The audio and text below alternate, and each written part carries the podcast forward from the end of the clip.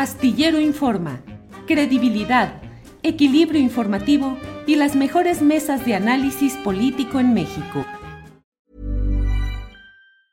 As a person with a very deep voice, I'm hired all the time for advertising campaigns. But a deep voice doesn't sell B2B, and advertising on the wrong platform doesn't sell B2B either. That's why if you're a B2B marketer, you should use LinkedIn ads. LinkedIn has the targeting capabilities to help you reach the world's largest professional audience. That's right, over 70 million decision makers all in one place. All the big wigs, then medium wigs, also small wigs who are on the path to becoming big wigs. Okay, that's enough about wigs. LinkedIn ads allows you to focus on getting your B2B message to the right people. So, does that mean you should use ads on LinkedIn instead of hiring me, the man with the deepest voice in the world? Yes. Yes, it does. Get started today and see why LinkedIn is the place to be to be. We'll even give you a $100 credit on your next campaign. Go to linkedin.com slash results to claim your credit. That's linkedin.com slash results. Terms and conditions apply. Tired of ads barging into your favorite news podcasts? Good news. Ad-free listening is available on Amazon Music for all the music plus top podcasts included with your Prime membership. Stay up to date on everything newsworthy by downloading the Amazon Music app for free or go to amazon.com slash news ad free.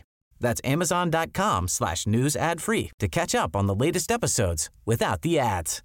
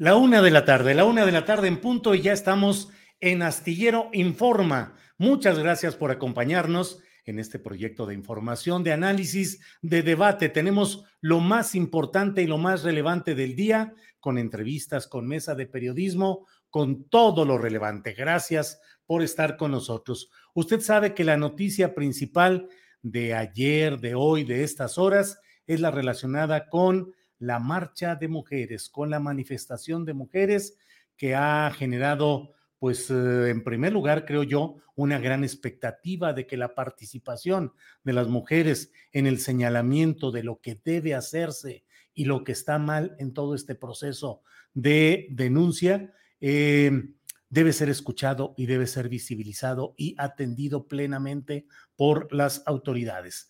Nuestra compañera Alex Fernanda, reportera de Astillero Informa, estuvo ayer ahí y hoy tenemos su testimonio. Alex, buenas tardes.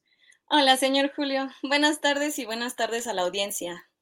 Gracias, Alex. ¿Qué viste ayer? ¿Qué, ¿Cuál es tu reporte de lo que sucedió ayer, Alex, por favor?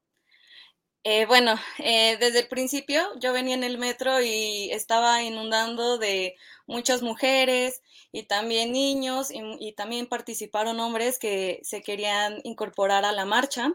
Eh, la marcha empezó poco antes de las 4 de la tarde. fue del Ángel de la Independencia hacia el Zócalo Capitalino. fue, la verdad es que fue muy tranquila. Todos fueron caminando. La verdad es que fue eh, había baile, había música, había cantos, había muchas pancartas donde exigían al gobierno y también exigían en general que la violencia hacia las mujeres se detuviera. Eh, bueno, desde el Ángel de la Independencia caminando hacia el Zócalo, la verdad es que no había, no había policías, no había, tantos, no había tantas mujeres policías. Esto fue ya un poco más enfrente. Eh, en el monumento que era de Cristóbal Colón eh, se pusieron vallas y ahí las personas pusieron los nombres de las mamás de los 43 desaparecidos de Ayotzinapa, los niños de la guardería ABC, las mujeres que han sido, eh, bueno, que han muerto por feminicidio y este y el nombre de las periodistas que han muerto en México a lo largo de los años. La verdad es que se fue muy tranquilo y cuando íbamos llegando hacia el Zócalo, este, se, empezó, se empezaba a sentir ya la, la, tensión.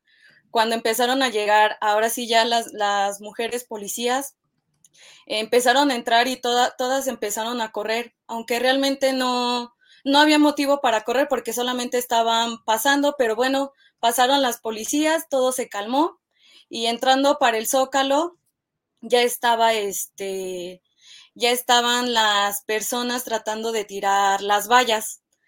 Eh, la que da para la catedral apenas empezaban a, a conformar los grupos para poder tirar las vallas.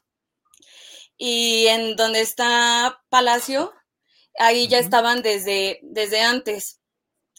Ahí también ocurrió algo que, bueno, eh, bueno, aquí en los videos podemos ver cómo están, se está prendiendo fuego y, todo eso.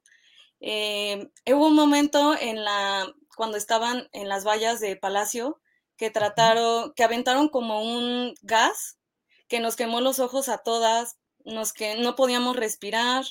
Eh, yo personalmente no podía ver, me alejé lo más que pude. Protección Civil llegó a auxiliarme, solamente me echaron líquido en los ojos porque también todas las chicas que estaban alrededor, ninguna podía ver, de hecho en ese momento la valla de Palacio se quedó sola, porque ninguna podía ver.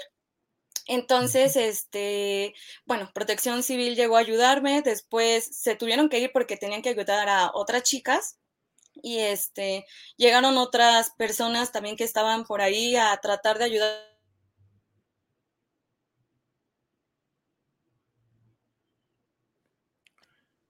Se fue un poco ahí el sonido. Vamos a ver.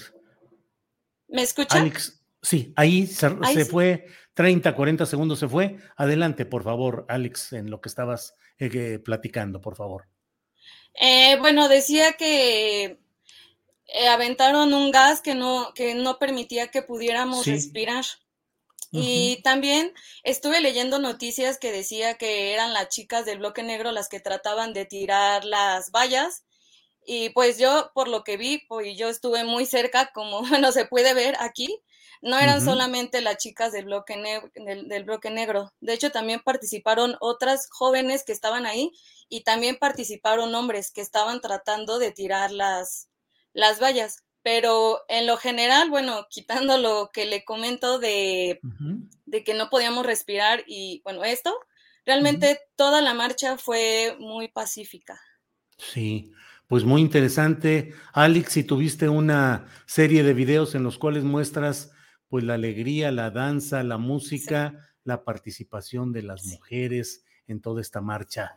¿Qué fue lo que más te llamó la atención, lo que más te impactó a ti a ti como periodista y como ciudadana, como mujer, Alex?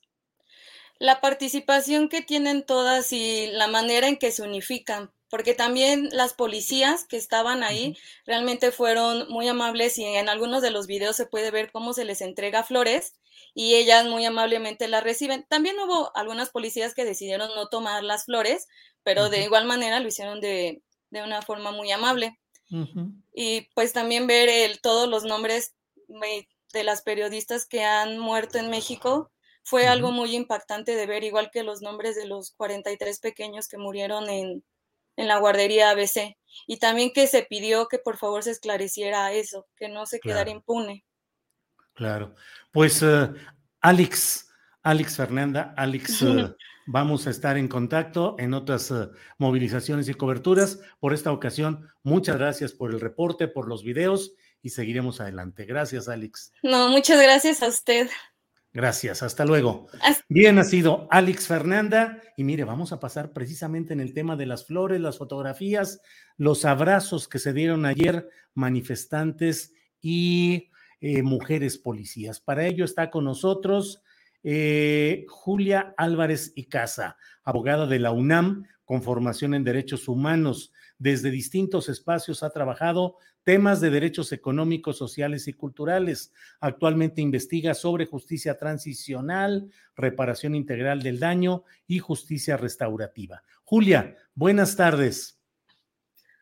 Hola, ¿qué tal, Julio Tocayo? Buenas tardes, gracias por, por el espacio. Al contrario, Julia, eh, ¿qué sucedió ayer? ¿Cómo eh, tú, tú estuviste repartiendo flores? Sí, eh, yo junto con algunas otras compañeras más nos organizamos para hacer este, este acto en un contingente que llamamos Mujeres en Resistencia Pacífica.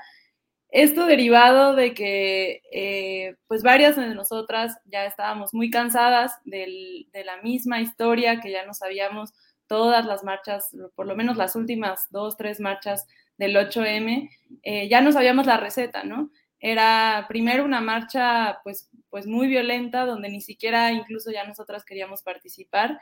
Em, y al final casi siempre estas imágenes de policías quemadas, este, policías agredidas, eh, y muchas de ellas al final se hacía un balance en el saldo de la jornada y pues muchas de ellas acababan hospitalizadas y esta imagen tan poderosa que, estábamos realmente muy frustradas, eh, pues de una mujer agrediendo a otra mujer, ¿no?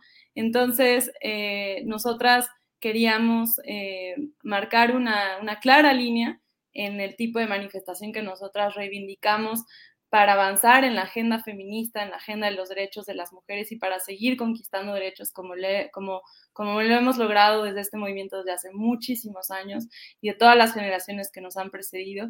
Entonces, en este sentido, eh, queríamos marcar una línea muy, muy clara, muy tajante. Estábamos ya cansadas de decir, fuimos todas, fuimos todas arropando con este, con este dicho, eh, pues todas las acciones eh, directas y violentas de algunas de las compañeras que se manifestaban. Entonces nosotras queríamos decir, no, no fuimos todas, no fuimos todas quienes con un picayelo eh, perforamos el pómulo de una mujer policía, no fuimos todas las que agredemos muy violentamente a las, a, las, a las, mujeres policías y en este sentido buscamos un símbolo, ¿no? un símbolo poderoso eh, y, potente que marcara que fuera una, un intercambio de solidaridad, de sororidad entre las mujeres activistas, manifestantes que íbamos en el flujo de la marcha con las policías. ¿Por qué las policías? Pues primero porque son compañeras, son mujeres, son mujeres, nos unimos en esta en esta misma causa por el simple hecho de ser mujeres. Y en, esta, y en estas manifestaciones simplemente a ellas les toca estar uniformadas, cumpliendo un rol, trabajando. Eh, y pues últimamente ellas habían sido las principales violentadas en estas marchas eh, del 8M. Entonces, especialmente con ellas, queríamos hermanarnos, queríamos solidarizarnos y queríamos mandar un mensaje muy potente de paz, eh, reivindicando la vía pacífica para nosotras como la vía legítima y como la vía que creemos incluso más estratégica para el movimiento feminista para alcanzar los objetivos que queremos, ¿no? Sí.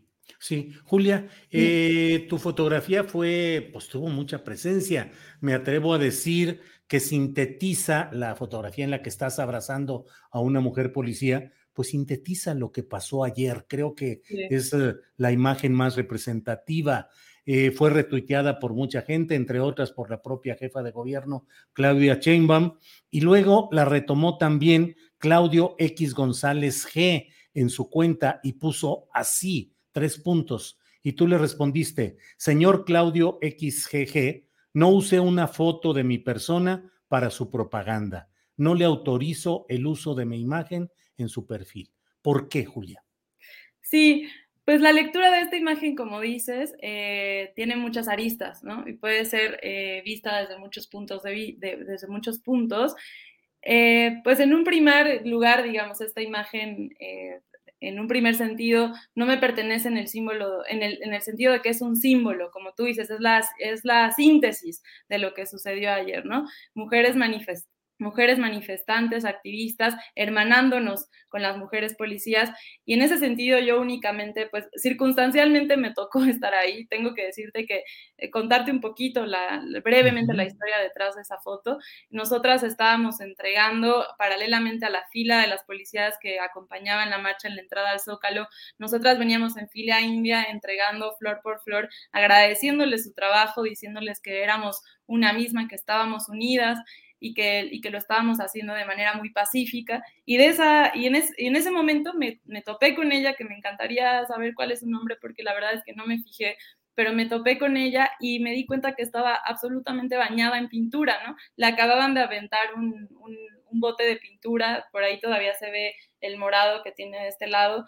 Y pues yo le pedí una disculpa este, y le dije que no, que no era a nombre de todas las compañeras Em, ese acto que de por sí ya era violento contra su persona. Le pedí una disculpa y ella me dijo, ¿te puedo abrazar? Y le dije, sí, claro, abrázame, me dijo, pero te voy a manchar toda. Le dije, pues no importa, no manchame toda. Y bueno, circunstancialmente otra amiga estaba atrás, atrás de mí y fue que se tomó la foto. Ese es como el, digamos, el detrás de cámaras. Pero eh, respecto a tu pregunta en concreto, ¿estás todavía por ahí? Sí, sí, sí. Ah, ah la foto, ahorita la, ahorita la ponemos. de repente te dejé de ver y no sabía si era un error de mi colección. Pero sí, no, no, no. y eh, ahí está la fotografía. Perfecto, perfecto. Entonces, em, en ese sentido es cuando, cuando no nos pertenece porque solo representa un símbolo de algo eh, muy potente.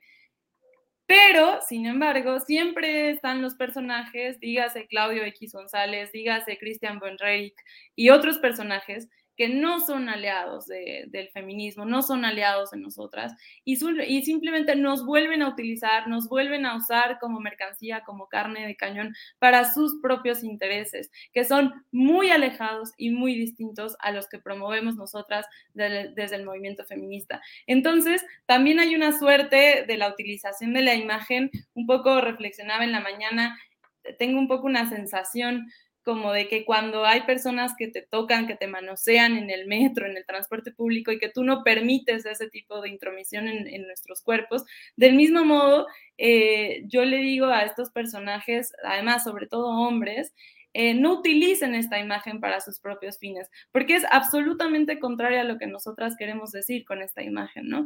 Y, bueno, en especial a este personaje, pues ya sabemos que tiene intereses muy distintos a los que nosotras perseguimos y únicamente lo utiliza, una vez más, nos mercantiliza eh, para fines de generar un conflicto político, en concreto, pues con el gobierno de la Ciudad de México, como lo hace, por ejemplo, también Christian von con el, con el gobierno actual, el gobierno federal, y en ese sentido sí eh, nos deslindamos, absolutamente me deslindo de ese, de ese uso faccioso, de ese uso con, con intereses detrás muy perversos, absolutamente cero feministas em, de, de nosotras, ¿no? Claro. Entonces es por eso que sí quiero, que sí quiero decir muy contundentemente, eh, siempre y cuando sirva para, para nuestra causa, para, como además sí sirvió en muchos aspectos, ¿no? O sea, yo creo que el ánimo de hoy, de un 9 de marzo, que era lo que nosotras queríamos lograr, es muy distinto al ánimo que habíamos tenido los últimos nueve años, los últimos nueve de marzo de los últimos años. Y entonces queremos volver a tomar las calles, pero de manera pacífica y decir, sí podemos continuar con nuestra agenda, pero siempre de manera pacífica, por principio político, por principio ético, pero también porque creemos que es la única vía que podemos seguir posicionando nuestra agenda en la opinión pública. Julia, ¿a qué se debe, según tu punto de vista, ese cambio, eh, este 9 de marzo pacífico, tranquilo, reflexivo y sin el rebote de la violencia extrema que había, esas imágenes habían dominado la narrativa anterior. ¿A qué crees que se debe? Yo creo que eh, hay una explicación multifactorial eh, para, para, decir, para responder tu pregunta.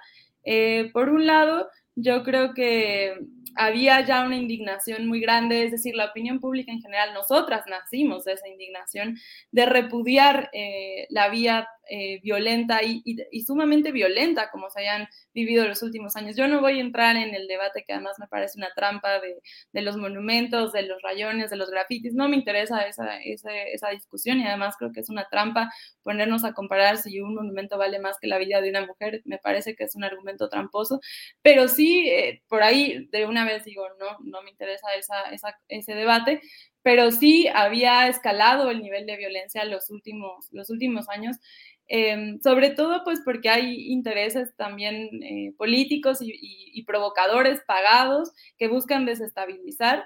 Y también porque la, política del gobierno de la Ciudad de México, encabezada por Claudia Sheinbaum, había, ha sido no vamos a reprimir, eh, y pues eso genera como una, una especie de un día de la impunidad, ¿no? donde todo sucede y no pasa nada, eh, pero me parece que, ha sido contundente el mensaje de no vamos a reprimir, eh, la policía únicamente está para cuidar, eh, para cuidar a las, compañeras que se vienen manifestando, a los otros transeúntes que van pasando por ahí, y es únicamente eso, como una, especie de mediador de conflictos y... Entonces, eso es una explicación, dos, bueno, dos explicaciones que, que acabo de dar ahí. La tercera yo creo que tiene que ver con un repudio generalizado cada vez más de la opinión pública a la acción directa. Yo creo que cada vez más este discurso de fuimos todas, fuimos todas, fuimos todas va perdiendo fuerza. Entonces cada vez las, mujeres que deciden esa vía se van quedando más aisladas, ¿no? Y son... Eh, el problema es que son pocas, pero hacen mucho escándalo, hacen mucho ruido. Entonces, en tanto que son pocas, em, y, tienen menos la solidaridad de la opinión pública, eso también las va aislando y éticamente se va reprochando. Eso no queremos, ¿no? Y por último, yo creo que se generó también eh, desde el gobierno de la Ciudad de México un contexto, un ambiente, tenemos que decirlo, eh, desde hace varias semanas atrás, en concreto la Secretaría de Seguridad Ciudadana, eh, encabezada por Marcela Figueroa, que hay que decirlo porque es una servidora pública de primer orden, viene promoviendo una serie de conversatorios entre activistas y, policías. Yo estuve en uno de ellos que fue la semana pasada y de verdad generó en todas las que estuvimos ahí, estoy segura, tanto policías como, como compañeras activistas, ahí conocimos a la jefa Atenea, a la jefa Andrómeda,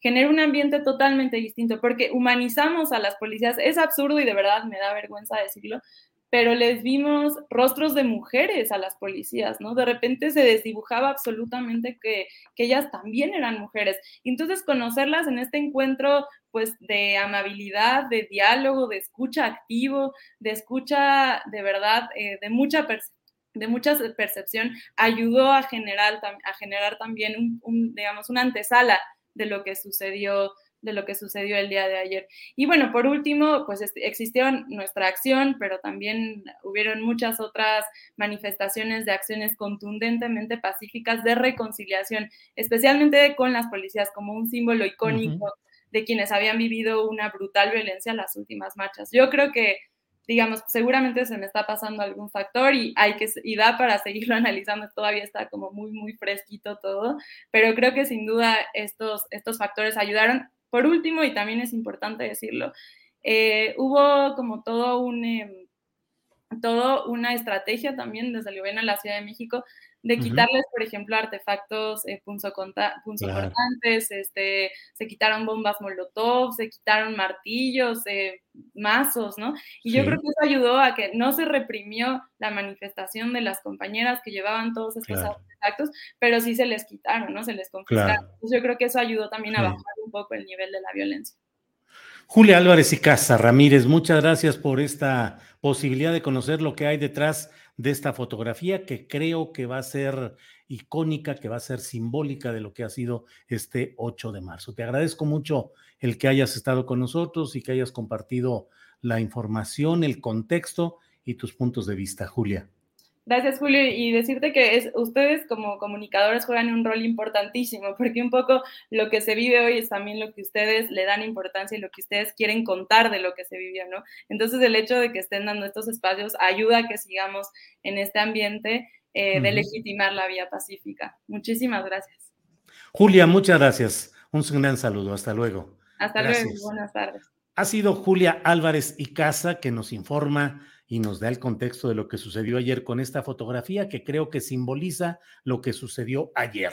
Está con nosotros ya Viridiana Ríos. Ella es académica y columnista. Ella tiene, como siempre, opiniones muy importantes sobre lo que va sucediendo en nuestro país y en este caso concreto sobre el 8M. Así es que saludo con gusto a Viridiana. Viri, buenas tardes. Hola, ¿qué tal, Julio? Me da muchísimo gusto saludarte. Igualmente, eh, Viri. Em, ¿Qué significado tuvo ayer? ¿Qué cambió? ¿Qué trasciende de lo que pasó este 8M, Viri? Bueno, yo diría, Julio, que serían eh, tres importantes cosas.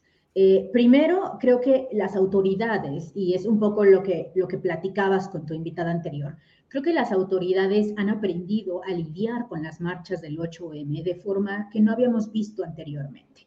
Eh, no es una situación de represión, eh, pero tampoco es una situación en donde pues no existan estos contingentes que eh, son pequeños, son minoritarios y son violentos. Creo que estas dos grandes áreas, tanto policía como los contingentes violentos, han empezado a tener una, digamos, una forma de eh, relacionarse que es mucho más positiva, en donde, bueno, sí se bardea, sí está la policía presente, son policías mujeres, sí hay ciertos cotos de violencia, pero no hay una violencia desenfrenada en donde la policía ataque a las mujeres o en donde las mismas mujeres ataquen a la policía. De hecho, vimos mucha evidencia de mujeres acercándose a las policías, dándoles flores, abrazándolas, eh, haciéndoles notar que su lucha eh, era parte de la lucha policial, porque las mujeres al final del día también son policías.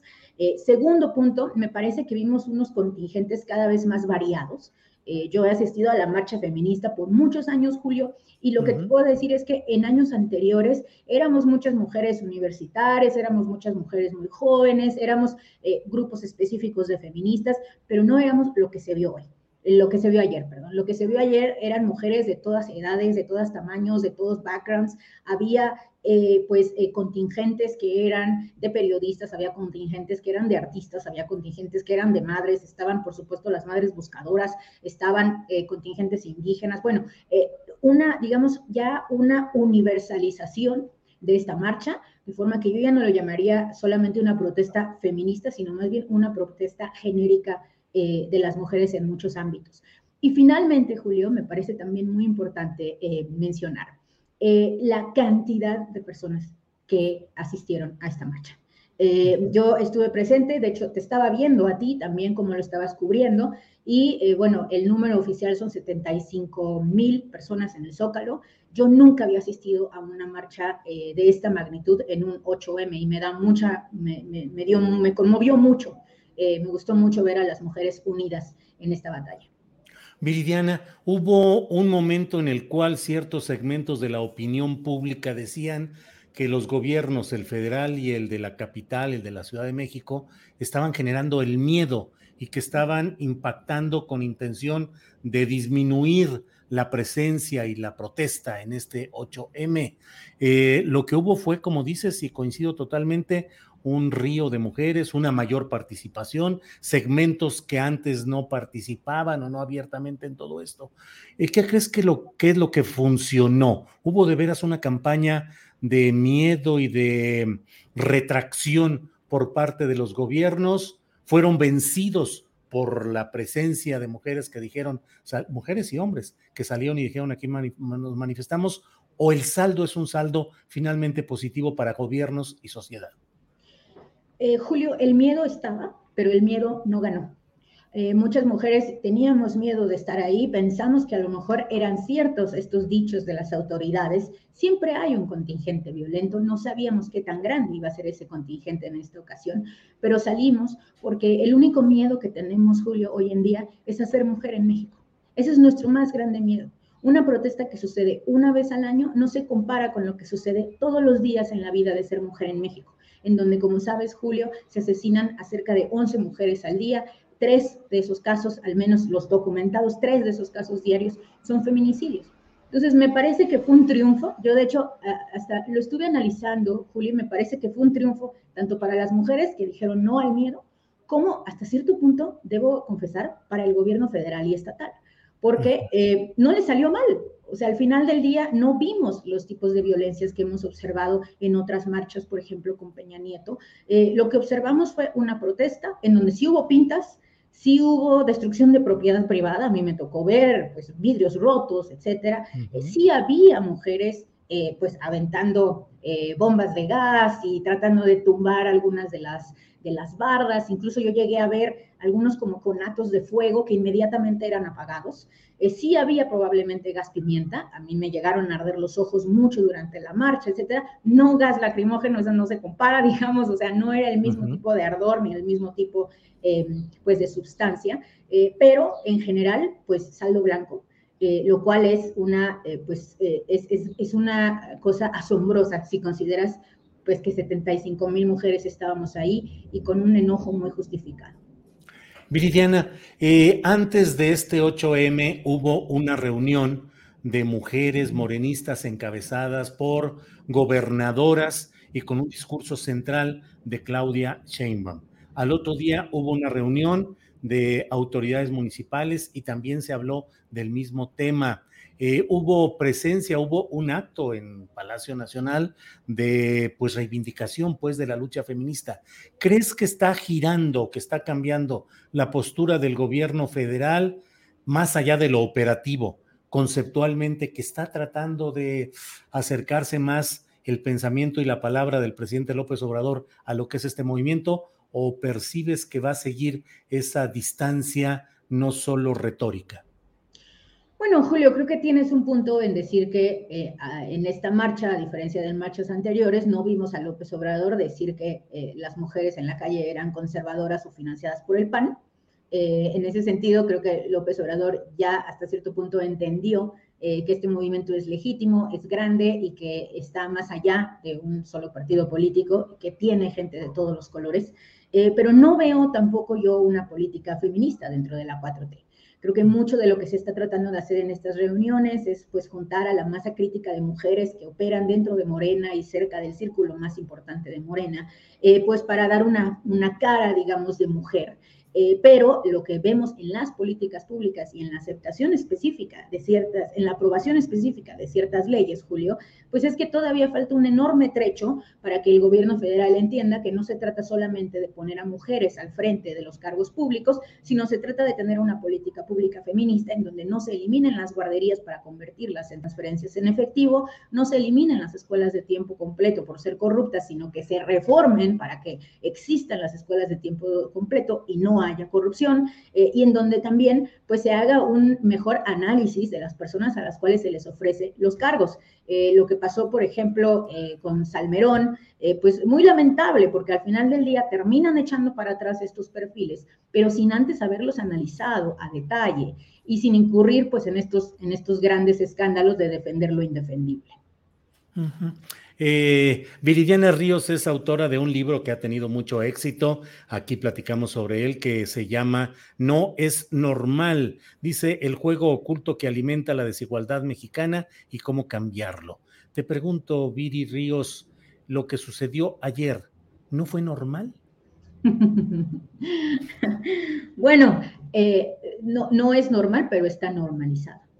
Eh, las mujeres salimos a protestar por tantas cosas, Julio. Creo que esa es, otra cosa. Esta lucha ya dejó de ser una lucha simplemente en contra de la violencia de género, en contra del feminicidio, como originalmente surgió, y ahora es una lucha en contra de los estereotipos, en contra del trabajo no pagado, en contra de un sistema, eh, de un Estado que no nos provee de servicios públicos para que las mujeres podamos trabajar cuando tengamos hijos, eh, en contra, bueno, de una, digamos, multiplicidad de, elementos que están ahí afuera y que han convertido a México en un país, eh, yo siempre digo, en el cual ser mujer es un deporte extremo. Bueno, no es normal que ser mujer sea un deporte extremo, Julio.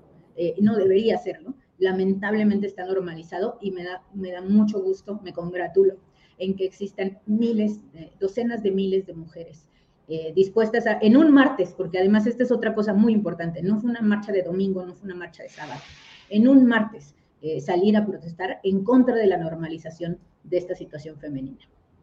Eh, Viridiana Ríos, ¿crees que lo visto ayer pueda volver normal el que podamos salir a manifestaciones por diversos eh, asuntos y que haya todo este aparato del gobierno federal y el gobierno capitalino para alertar, para frenar, para señalar, para ir acotando, digamos, estos grupos que ejercen siempre en todas las marchas, lo sabemos, Viridiana, en todas las marchas hay siempre un segmento eh, violento que por más que le cierres las puertas, dialogues con ellos, van con otro objetivo, que eso sería otra discusión respecto a lo que es el anarquismo y lo que son estos bloques negros, nos llevaría a otra discusión, a otro momento. Pero, ¿crees que solo fue por lo que implicaba de riesgo político mm, un suceso eh, complicado? En esta marcha o que ahora sí va a ser normal que podamos marchar y el gobierno nos garantice que no haya este tipo de hechos violentos? No, no estoy segura, Julio, y es una, es una pregunta muy difícil. Yo creo que probablemente las autoridades verían con distintos ojos a distintos movimientos. Y las mujeres, eh, al haber llevado tanto tiempo protestando, hemos hasta cierto punto ganado un espacio en la opinión pública para continuar haciéndolo de manera eh, violenta o no. Yo, por ejemplo, recuerdo mucho la marcha del 2019. Si te soy honesta, lo que vimos en esa marcha es muy similar a lo que vimos en esta marcha. Pintas, pintarrajeados, fuentes eh, llenas de color, em, destrucción de la propiedad privada, pero en aquella marcha la gente todavía nos criticaba los policías salían todavía a defender la propiedad privada en vez de defender a las mujeres. Yo creo que este aprendizaje que hemos ido teniendo ha sido algo que ha ido ganando la marcha feminista. Y hoy en día tú incluso escuchas a hombres que anteriormente pues eran muy críticos de la destrucción de propiedad privada durante los 8M, decir, saben que yo no había entendido que las mujeres tienen el derecho a romperlo todo, porque el sistema las está rompiendo a ellas. Entonces creo que es una, creo que es un aprendizaje. No creo que se tenga a lo mejor en todas las marchas, pero ojalá que sí, porque lo que vimos ayer fue un componente, Julio, crítico de la democracia. La democracia no es nada más salir a votar. La democracia es tener la oportunidad y la capacidad de organizarnos y de salir frecuentemente a demandar que nuestras autoridades cambien curso en las cosas que no están bien. Te aprovecho lo que has planteado, Viridiana, para porque me impresiona todavía el volumen de comentarios ácidos, burlones, agresivos contra las posturas de las mujeres en el propio chat, a veces de un programa como el nuestro que aspira a tener una audiencia muy crítica y bien informada. En otros segmentos es terrible la descalificación eh, grosera, obscena, burlona, hiriente, ácida contra las mujeres y contra conceptos específicos como el patriarcado, por ejemplo. ¿Qué tanto se va avanzando en este terreno y qué habría que hacer para que los uh, hombres, los varones, entendamos mejor este proceso de lucha de las mujeres, Viri? Claro, bueno, yo veo ciertos avances, Julio, tienes razón, que todavía no es perfecto y es un tema que genera pues mucha rispidez en la opinión pública. Eh, pero, pero, pero yo sí veo, a un, sobre todo a hombres más jóvenes, que han aprendido a comprender esta lucha, han aprendido, si bien no a comprenderla, a lo mejor a respetarla. Yo creo que algo muy importante eh, anotar, Julio, es que a las mujeres no nos toca educar a los hombres. No es nuestra labor. Los hombres deben educarse a sí mismos y en la medida en la cual se eduquen van a aprender a convivir en una sociedad que está hecha 50-50 de mujeres y hombres. Al día de hoy, los hombres mexicanos habían nacido en un sistema con privilegios, pero van a morir en un sistema sin esos privilegios, porque las mujeres ya nos dimos cuenta de que esta situación de injusticia es insostenible. Entonces yo más bien le recomendaría a los hombres que todavía se atreven a hablar en contra de estas marchas y a burlarse de nosotras, a que se den cuenta de que están del lado equivocado de la historia y que muy pronto les va a dar vergüenza el, mirar hacia atrás y ver estos comentarios que nos hacen, porque nuestra lucha es justa, es humana y vamos a triunfar en el largo plazo. Bien, Viridiana Ríos, pues te agradezco mucho la posibilidad de platicar sobre este tema. Algo que a ti en lo personal te haya impactado, más allá de, pues de, las reflexiones mayores, algo que te haya impactado ayer. Híjole, muchísimas cosas, Julio, pero creo que algo que me impactó mucho fue em, la, e, e, el buen manejo que tuvo la Ciudad de México respecto a los acercamientos que hubo entre grupos de feministas y la policía. Eh, esto fue un acierto, el hecho de que se hayan hecho reuniones entre grupos eh, feministas y policías, porque humanizó a, ambos bandos. Fue un acierto el que se haya creado un contingente específico de policías que se iba a unir a la marcha, si bien fuera de manera simbólica y sabemos todos que iba a suceder de antemano, eh, creo que me parece un mensaje importante que manda el gobierno respecto a hasta dónde va a llegar el uso de la fuerza y hasta dónde no va a llegar. Eh, a mí, por ejemplo, me conmovió mucho y lo comentaba en mis redes, ver que algunas de las policías se habían maquillado los ojos del color verde y el color morado de la lucha feminista. Eh, lo cual realmente cuando tú estás con un casco, con el cubrebocas, con el tolete, con, bueno, no llevaban toletes, pero con los escudos, eh, lo único que tú alcanzas a ver de las mujeres son sus ojos. Y el hecho de que en sus ojos ellas hubieran llevado los colores del movimiento, pues nos hacía, digamos, nos mostraba a las protestantes de manera silenciosa que ellas sabían que nuestra lucha y nuestra protesta era también una lucha y una protesta para ellas, para mejorar las condiciones de su propia vida y de su trabajo. Entonces a mí me sorprendió mucho, digamos, esta, pues hasta cierto punto esta hermandad, esta sororidad entre las mujeres que tienen que estar de un lado de la barra, pero que saben que ellas, que su corazón está con las protestantes. Pues claro, sí, Viridiana, cuántas cosas han sufrido las mujeres en los batallones policíacos, en los grupos eh, militares, cuánto han sufrido sin que haya ninguna posibilidad. Bueno, y vi también unos videos en los que mujeres naranjitas de las que limpian con sus eh, eh, botes ahí, todo, también, pues claro que lo sufren y claro que lo viven y claro que son solidarias. Viri, pues eh, muchas gracias, muchas gracias por esta oportunidad de platicar y pues es importante que se avance en este proceso de establecer nuevas fórmulas para garantizar la manifestación pública y ojalá este 8M tenga no solo hoy un 9M pues eh, tranquilo en comparación con lo que se anunciaba y se esperaba, sino que haya una larga eh, vía de reivindicación y visibilidad de los derechos de las mujeres, Viviana. Muchas gracias, Julio. Ojalá que así sea. Muy bien. Gracias y hasta luego. Buenas tardes. Hasta luego. Bien, pues ha sido, ha sido esta plática con Viridiana Ríos. Eh, pues bueno, hemos querido aportar y presentar a ustedes una visión de lo que ha pasado ayer, 8 de marzo, Día Internacional de la Mujer.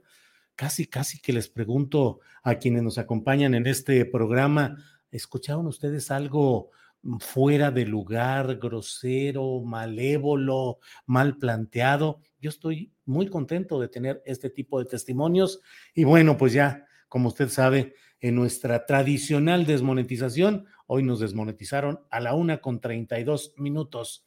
¿Qué decimos? ¿Cómo debemos abordar las cosas para evitar que haya estos problemas? Bueno, lo sabíamos, lo sabíamos, así lo platicamos todo el equipo, toda la tripulación astillera, eh, platicamos acerca de lo que podría suceder y dijimos, bueno, pues vamos a, vamos a seguir adelante porque pues tenemos que abordar estos temas con las opiniones de personas como las que ustedes han escuchado. Pero bueno, hoy es miércoles 9 de marzo es la una de la tarde con 40 minutos y hoy miércoles nos toca platicar con el periodista Rubén Luengas, a quien saludo con el gusto de siempre. Rubén, buenas tardes.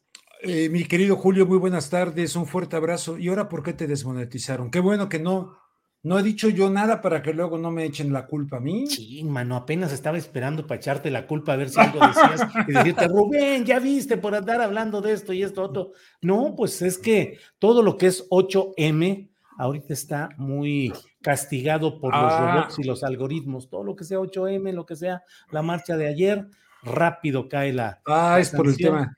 Sí. Por, el tema de lo de ayer. Pero tú pues, háblanos de algo suavecito, ligero, tranquilo, de fútbol, por ejemplo, o de, de, viajes internacionales, o de algo que no genere, tú lo sabes cómo, cómo, cómo es esta cosa, Rubén. en este mundo tranquilo, ¿cómo no vamos a hablar de cosas Adelante, Rubén, lo que tú desees, como siempre, ya lo sabes. Como siempre. Bueno, pues que Cuauhtémoc Blanco se quiere llevar al Querétaro, a Morelos. Claro, claro, eh, ahora, de aquí en adelante, para entrar a los estadios, eh, reconocimiento facial, identificación. O sea, les cayó como anillo al dedo la violencia en Querétaro. Que ya en estadios, sobre todo de Reino Unido, ya había esas prácticas de, del reconocimiento facial y el seguimiento específico de las personas que tenían identificadas como sospechosos, los seguían por todo, les mantenían un seguimiento mediante cámaras. Pero bueno. Pero ese no era mi tema. Oye, pues mira, justamente duele a reserva de, justamente ahorita la noticia que, que está impactando es de que Ucrania acusa a Rusia de la atrocidad de bombardear un hospital materno infantil en la asediada Mariupol. Y este presidente Zelensky afirma que hay niños bajo los escombros del centro. La situación de la ciudad es apocalíptica, denuncia la Cruz Roja, mientras el país se asoma a la catástrofe humanitaria. Si esto es tal como se está reportando, estamos hablando de uno de los días más trágicos, donde sería totalmente eh, injustificable a todas luces, no hay razón que pudiera existir para un dolor de esta naturaleza, pero como estamos viviendo una situación no inédita, pero sí exacerbada de propaganda, eh, y los medios de comunicación en términos generales son armas de guerra, yo me voy a meter a investigar, pero esto lo, acabo de, presenciar cuando venía yo a quererte hablar de rescatar el análisis de un periodista que ya murió, de hecho, fíjate, Robert Perry, un gran periodista de investigación de los Estados Unidos, que este hombre fue de los que también pusieron al descubierto todo aquel escándalo del Irán Contras. Y entonces yo leí un artículo de él, hice una pequeña síntesis aquí pero ante una noticia de esta naturaleza y que ahorita la gente, eh, pues evidentemente cualquier análisis previo que puedas hacer no justifica esto, pero habría que ver quién lo hizo. Ya ves que hasta videojuegos han, han transmitido los medios de comunicación, en serio, ¿verdad? Si sabes, ¿no? Un videojuego, sigue la propaganda. Es increíble lo que está ocurriendo en este momento, de tal suerte que nuestro campo de batalla es la mente y nos están bombardeando y por lo tanto vamos a tener que ser muy cuidadosos. Yo esta noticia la estoy viendo ahorita en el país. Ucrania acusa a Rusia de la atrocidad de bombardear un hospital materno infantil en la asediada Mariupol. Aunque hubiese sido una equivocación, en fin, son las mismas equivocaciones que condenamos en Irak y que condenamos en el Medio Oriente y tal. Entonces, da muchísima pena, pero a reserva de que hay que buscar si es verdad, si es mentira, por dónde va la cosa, y haciendo eso un punto y aparte, donde se rechaza este tipo de actos y a todos los ejércitos que siempre tratan de pintar a sus ejércitos como buenos y que cuando hay eh, cosas de estas son daños colaterales, no, tienen que ser absolutamente condenados. Pero me voy a meter a estudiar a ver este asunto, pero ahí está. Pero este Robert Perry eh, eh, es un gran periodista, bueno, fue un gran periodista de investigación. Y él eh, escribió en julio del 2015 un artículo que no tiene ningún tipo de desperdicio. Y ahora que la señora Victoria Nuland, por favor audiencia de Julio Astillero, grabes este nombre quienes no lo tengan presente, quienes ya lo tengan presente ya saben de quién se trata, quienes no, se llama Victoria Nuland. Victoria Nuland es la actual subsecretaria de Estado de los Estados Unidos, segunda de, de, Blinken. Esta señora, eh, Victoria, es esposa de Robert Kagan. Robert Kagan es uno de los neoconservadores, neoconservadores así llamados, que rodearon a Bush para la invasión de Afganistán, de Irak y la guerra en contra, la llamada guerra en contra del terrorismo. Esta señora Victoria Nuland, esposa de Robert Kagan, Kagan fundó en el año de 1998 lo que se conocía como el Project for the New American Century, el proyecto para el nuevo ciclo americano un neoconservador, un tipo de estos que rodearon a Bush con la idea de cambio de régimen en Irak. Bueno, su esposa, que ahora es subsecretaria de Estado, fue el cerebro, fue la arquitecta del golpe de Estado del 2014 en Ucrania. Fue la mujer que salió entonces una grabación en la que ella hablaba con él, entonces embajador de los Estados Unidos en Ucrania, y decía literalmente, fuck de, fuck de, la, Unión Europea, al carajo con la Unión Europea, porque decían la Unión Europea no está actuando a la velocidad que nosotros queremos. Entonces dice John Robert Perry, eh, este golpe del 22 de febrero de 2014, el derrocamiento del presidente Víctor Yanukovych, que era, gustara o no, era el presidente legítimamente electo por los ucranianos y Estados Unidos detrás de este golpe. Todavía cuando tenemos a periodistas, perdón por citar alguno, pero hace poco vi algo de León Krause, el hijo de Enrique Krause, pues este, pues ahora sí que mintiéndole al mundo de habla hispana de los Estados Unidos, lo cual me duele mucho porque pues ahí estuvimos varios años tratando de ir en contra de esa propaganda y diciéndole, no, Estados Unidos no está metido. Son en esa grabación de esta señora con el embajador, sale perfectamente bien, incluso quién debía quedar de acuerdo con ellos en el poder detrás del golpe de Estado un cambio de régimen en 2014 al estilo de como lo hicieron con Irak, de como lo hicieron con Libia, de lo, como lo quisieron hacer este, con este, eh, el, de Siria, Bashar al-Assad, etcétera. Bueno, este, esta fealdad de los golpistas fue totalmente maquillada, Julio. Eh, en particular, el papel que incluso me llama mucho la atención que personas que yo estimo y que son buenos periodistas que en México dicen que esto de los neonazis eh, eh, en Ucrania es pura propaganda rusa. No es cierto. Incluso en esa época el New York Times tuvo que reconocer, primero retorcieron todo esto de los neonazis y después tuvieron que reconocer en publicaciones efectivamente la existencia no solamente, Julio, de neonazis en Ucrania, sino que también vino la integración de grupos yihadistas del Estado Islámico peleando en Ucrania.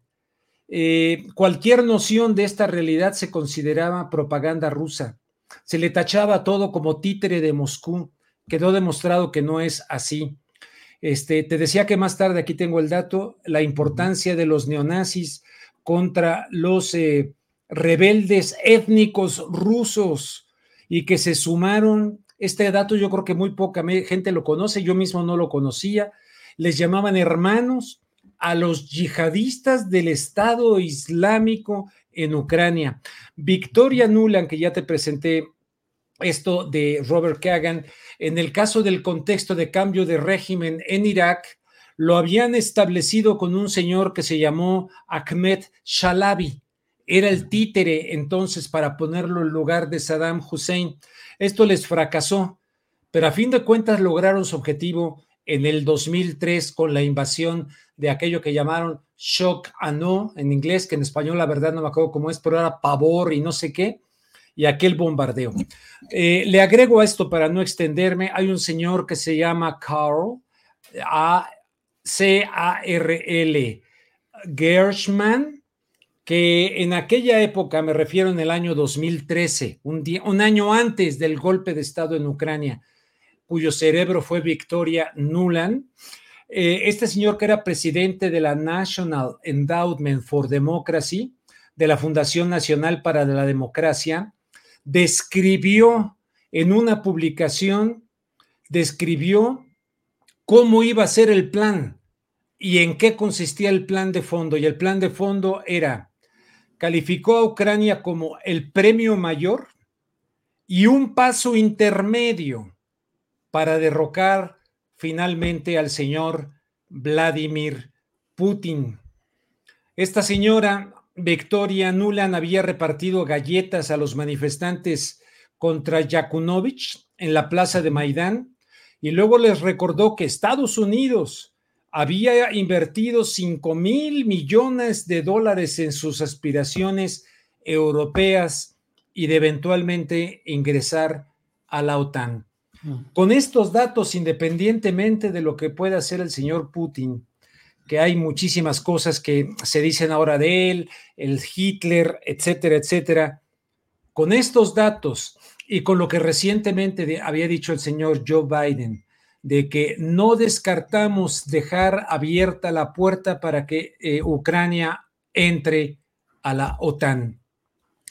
Con estos simples datos, ¿cómo es posible que un señor se le pida, al señor Putin se le pida que no haga nada y que entonces entre Ucrania la OTAN, que están metidos yihadistas, que están metidos sicarios del tema este de las eh, de, de Blackwater en este momento, ¿cómo es posible que le digan, pues te quedas callado, te quedas con los brazos cruzados, no haces nada?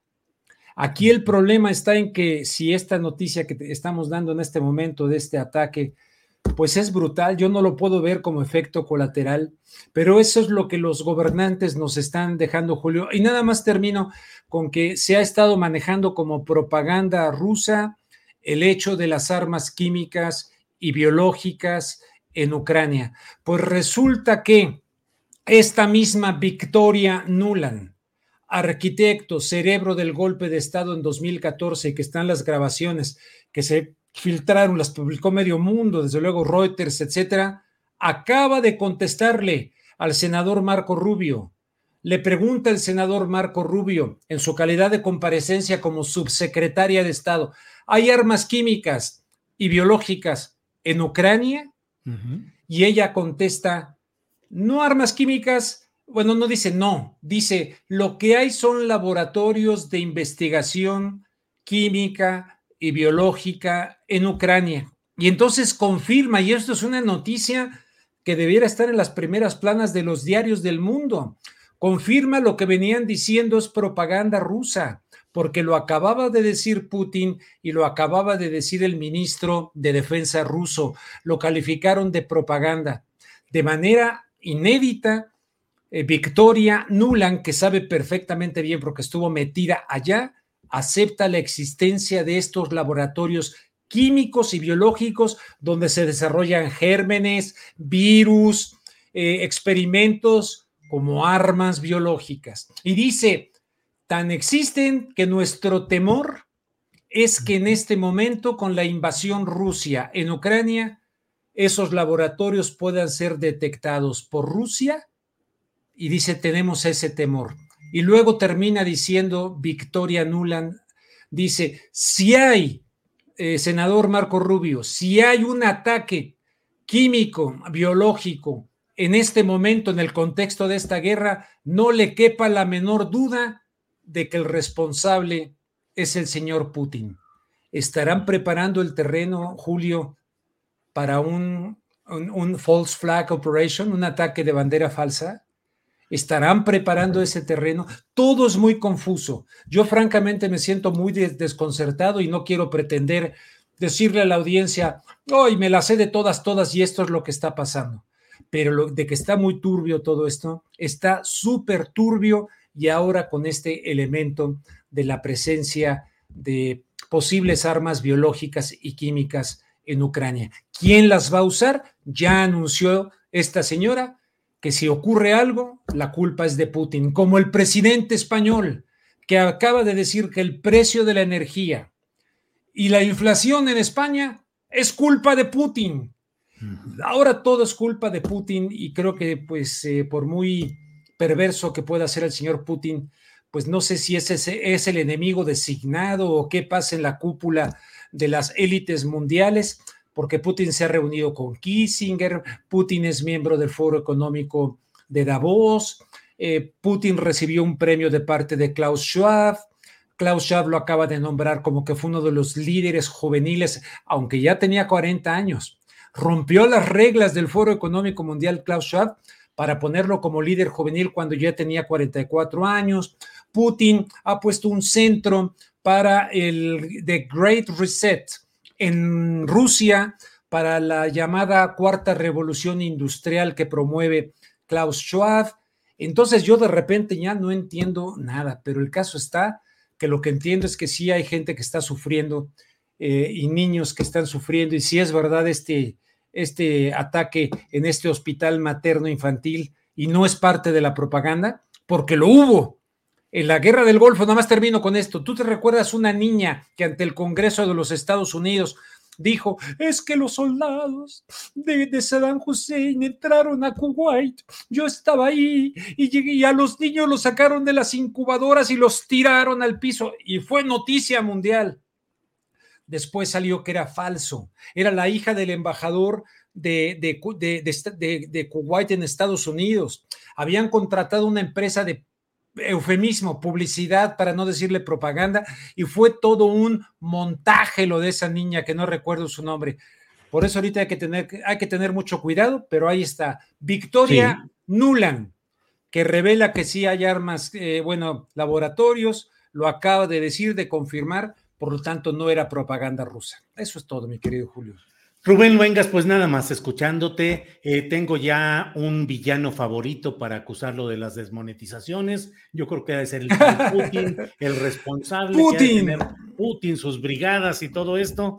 Pero bueno, siempre es muy interesante todo lo que nos compartes y ya sabes que aquí estamos puestos para, para escuchar tus planteamientos y todo lo que, lo que tú nos quieras aportar y compartir. Rubén, eh, pues como siempre, muchas gracias a reserva de lo que quieras agregar, darte las gracias por este miércoles con 15 minutos o lo que sea necesario con Rubén Luengas. No, nada más, Así, y voy atentos a la, a la información que sigue en la mesa de los miércoles. Un fuerte abrazo y ojalá que estos de YouTube ya no, no se hagan ya. Pero en fin, ya no digo nada para que no digan nada. Son, son una maravilla. A mí me desmotizan casi, casi diario. Pues, así están las cosas. Pues, muchas gracias, que estés bien. Hasta Fuerte abrazo. Gracias. Gracias. Bueno, pues mire, también voy a, ya, voy a responsabilizar a Putin de que se fue unos segunditos la energía eléctrica aquí donde estamos transmitiendo. Afortunadamente tenemos eh, el tal breaking que nos permite eh, seguir adelante, pero por unos segunditos se fue. Pero bueno, em, bueno, pues eh, hoy, hoy es miércoles 9 de marzo y como siempre usted sabe que ya en unos segunditos vamos a tener nuestra mesa de periodismo. Antes de ir a ella, eh, Sebastián, si tenemos nuestra cortinilla de promoción para unos segunditos antes de que entremos a la mesa que ya están por ahí, veo Alberto Nájar y Arturo Cano, esta cortinilla y regresamos en 30 segundos. you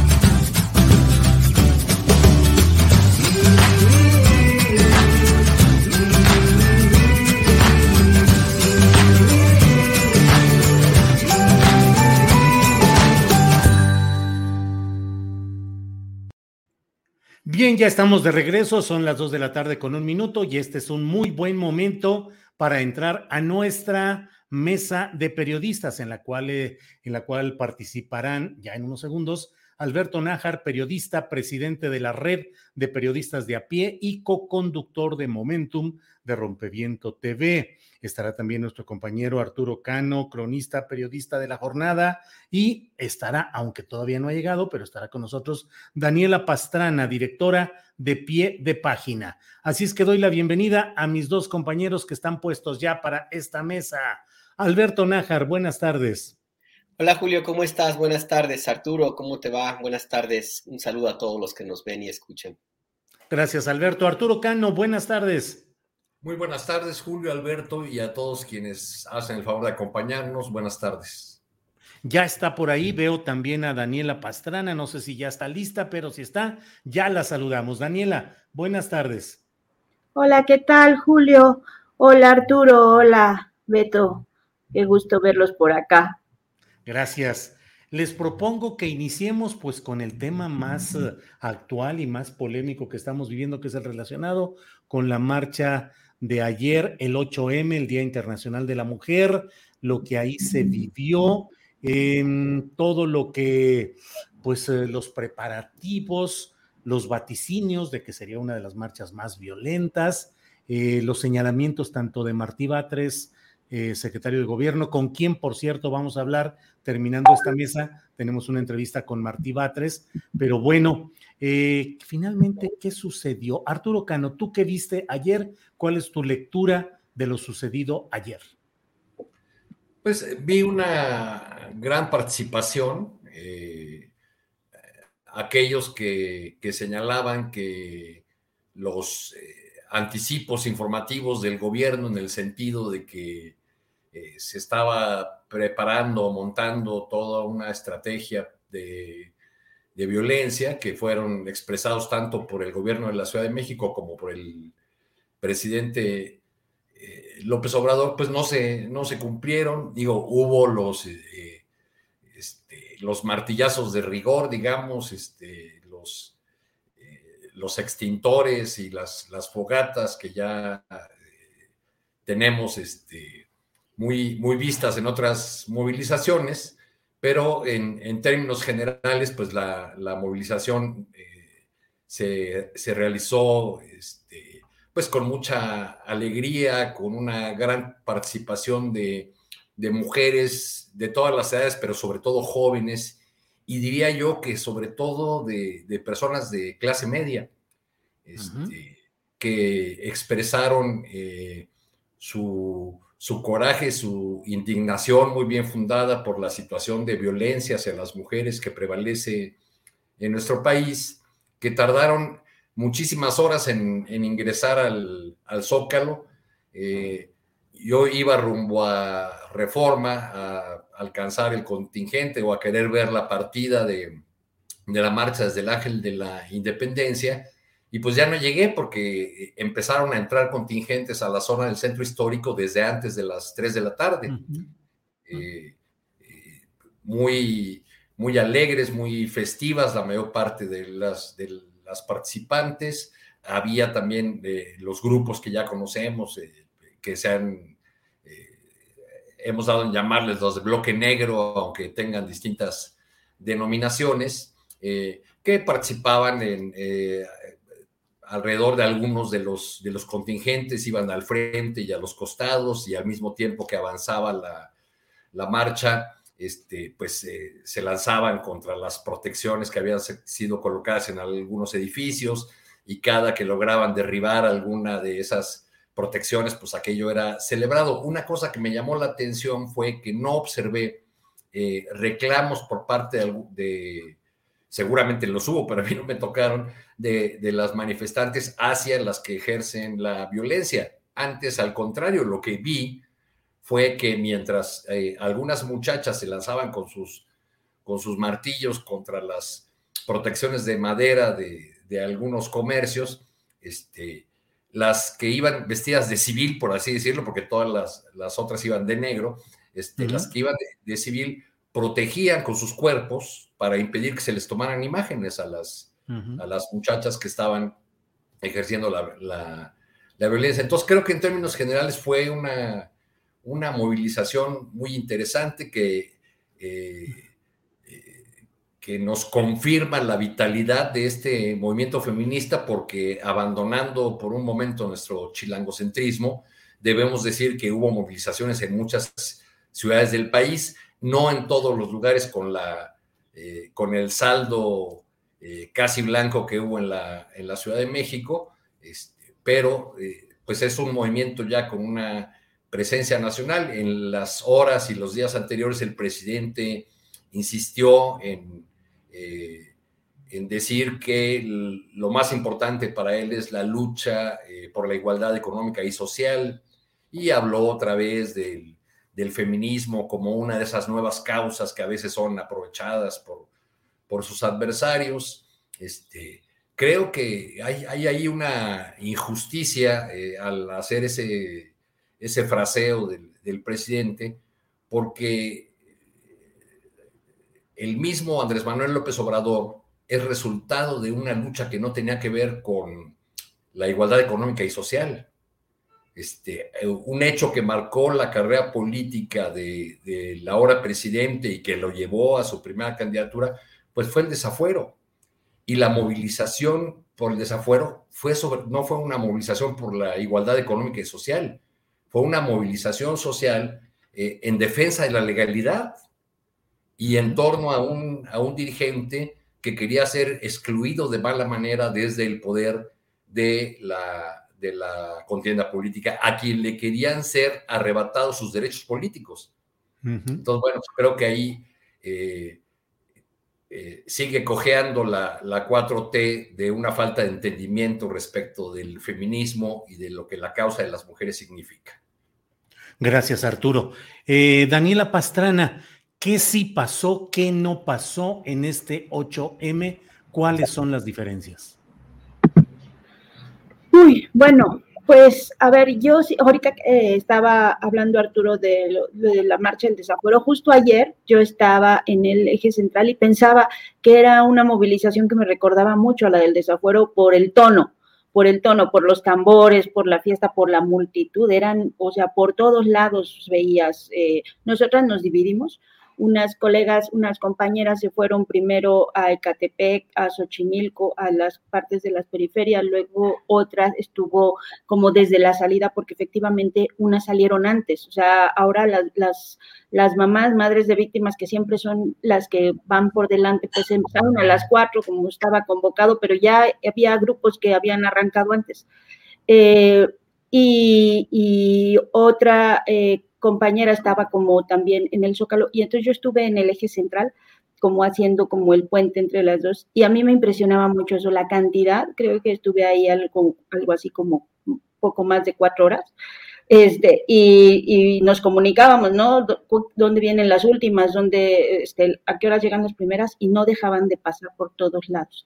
Esa es una de las cosas que más me impresionó. La otra es esta diversidad, porque si bien es cierto que había, o sea, la mayoría eran, eran mujeres jóvenes eh, y muchas de, sí, podríamos decir, como de clase media, eh, vimos de todo. O sea, yo cuando ya pensaba que ya se había acabado ahí en Eje Central, que dije, bueno, ya me voy a mover porque creo que ya fue el último, llegó por otro lado un carrito de, o sea, un sí, una camioneta del ESME con unas sindicalistas y luego venían por atrás unas trabajadoras sexuales y luego así por todos lados había, ¿no? Era, era realmente multitudinario porque además muchas mujeres cuando llegaban como a cierto punto y que ya no querían llegar hasta el zócalo porque pensaban que podía haber violencia, pues empezaban también, o sea, hacían la marcha y se metían ahí al metro en, Bellas Artes y ya se iban, ¿no? Y entonces veíamos todo el tiempo entrar y salir y entrar y salir y entrar y salir y de todo tipo. Esa es una de las cosas que, más me gustó. Luego también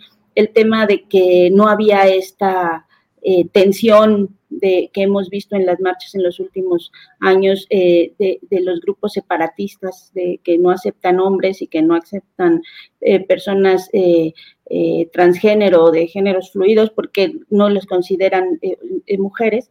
Eso no hubo. De hecho, este, pues había varios colegas, hombres, trabajando lo que, y sin, sin que nadie les dijera nada, ¿no? eso es una de las cosas.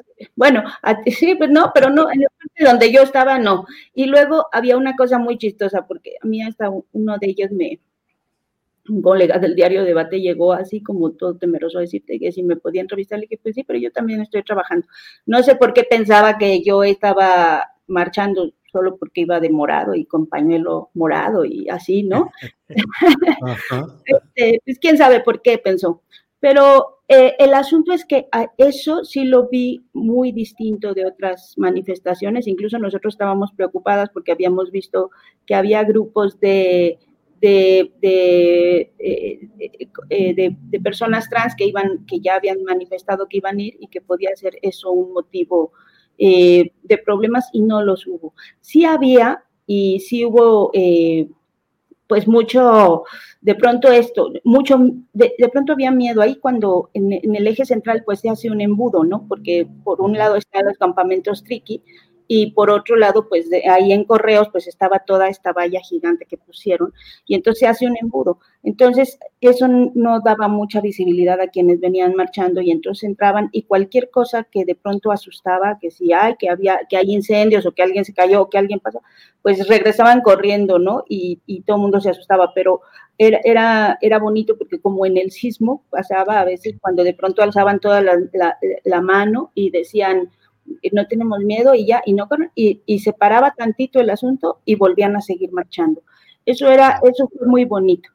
Y por lo demás, pues ahorita teníamos una gran discusión en el, en, en el equipo de pie de página sobre la actuación del gobierno de la Ciudad de México y si, y si este asunto de lo de las flores o de las policías fue manipulado o no fue manipulado. Eh, yo creo que hay que decir que hizo un buen trabajo el gobierno de la Ciudad de México al desarticular, digamos, las pequeñas bombas que podía haber habido, y lo hicieron desde días previos, o sea, desde mucho antes. Hubo un foro, un encuentro de activistas con periodistas que moderó la presidenta de la Comisión de Derechos Humanos de la Ciudad de México hace unos días, y estuvieron trabajando en eso, estuvieron trabajando con eso, y yo creo que, no hay, o sea, que, que no estaría bien no reconocer esa parte, si bien no podemos decir que pues que no hubo problemas, solo fue por eso, ¿no? No hubo problemas porque hubo una enorme cantidad de mujeres que salimos con un ánimo de protestar, pero pues de protestar así, como, como fue la protesta. Bien, Daniela, muchas gracias. Alberto Nájar, creo que la movilización y la causa de las mujeres ganó porque hubo mayor visibilidad, porque fue una marcha eh, pacífica a pesar de estas expresiones focalizadas de violencia, pero te pregunto respecto a la batalla por la narrativa política. Un segmento dice, ganaron las mujeres que se impusieron a, la, al miedo que trató de inducir el gobierno federal y el gobierno de la Ciudad de México. Es decir, ganamos los contrarios al obradorismo que le demostramos que fuimos capaces de salir abundantemente y bla, bla, pues esta narrativa. Y del otro lado, una narrativa que dice, ganó una nueva manera del gobierno federal y el capitalino de administrar, de gestionar las manifestaciones y hay una nueva visión eh, en cuanto a este tipo de cosas. ¿Quién crees que gana más allá de la lucha en sí de las mujeres, Alberto? Mira, eh, pues yo creo que evidentemente que ganó el movimiento de mujeres, porque más allá de las interpretaciones políticas y también, por supuesto, de los intentos de manipulación que hubo de ambos lados, de, tanto de personajes vinculados a la 4T como también aquellos que resultan eh, feministas de, de nuevo cuño, como es personajes de la derecha, pues el movimiento de mujeres volvió a salir a las calles, rompió eh, de nuevo muchos de los esquemas y estereotipos que se le habían planteado. En el caso de Ciudad de México, por ejemplo, esta advertencia de que iba a haber violencia, inclusive el presidente López Obrador, que al momento de decir, me parece que no era, no fue lo más conveniente, pero bueno, de decir que recibieron noticias de que se organizaba algo grande, algo choncho, que se habían armado de mazos, de marros, etcétera.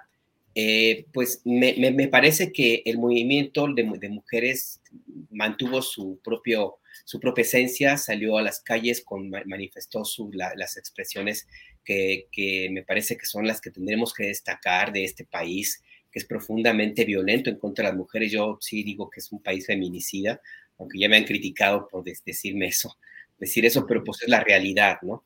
Entonces, a, mí me parece que inclusive esta, esta situación de cómo se dio la marcha en la Ciudad de México el día de ayer, también eh, logró imponer de una u otra forma eh, a los medios de comunicación corporativos, sobre todo la televisión, pues ese mismo ritmo, porque no encontraron eh, muchos elementos para regodearse con la violencia que en otros procesos, en otras manifestaciones ha, ha ocurrido.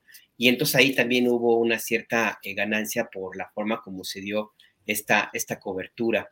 Yo creo que también hubo una ganancia, y yo coincido con Daniela, al momento en que se hizo una operación política que me parece a mí importante, porque se hizo un diálogo con las mujeres policías y grupos de, activistas, de mujeres feministas, para que en este diálogo se hubiera una especie de canal de entendimiento que por lo menos permitiera que eh, hubiera un, proceso de aislamiento de un eventual ataque hacia las mujeres policías y que era justamente lo que estaban buscando eh, algunos eh, medios de comunicación y también grupos políticos opositores a la 4T, esa fotografía que en otro momento hubo de, llamado bloque negro agrediendo a las policías. Hubo este, este entendimiento, hubo esta capacidad de, em, de diálogo, hubo esta capacidad también de escuchar de parte del movimiento de mujeres eh, y también de ceder un poco en algunas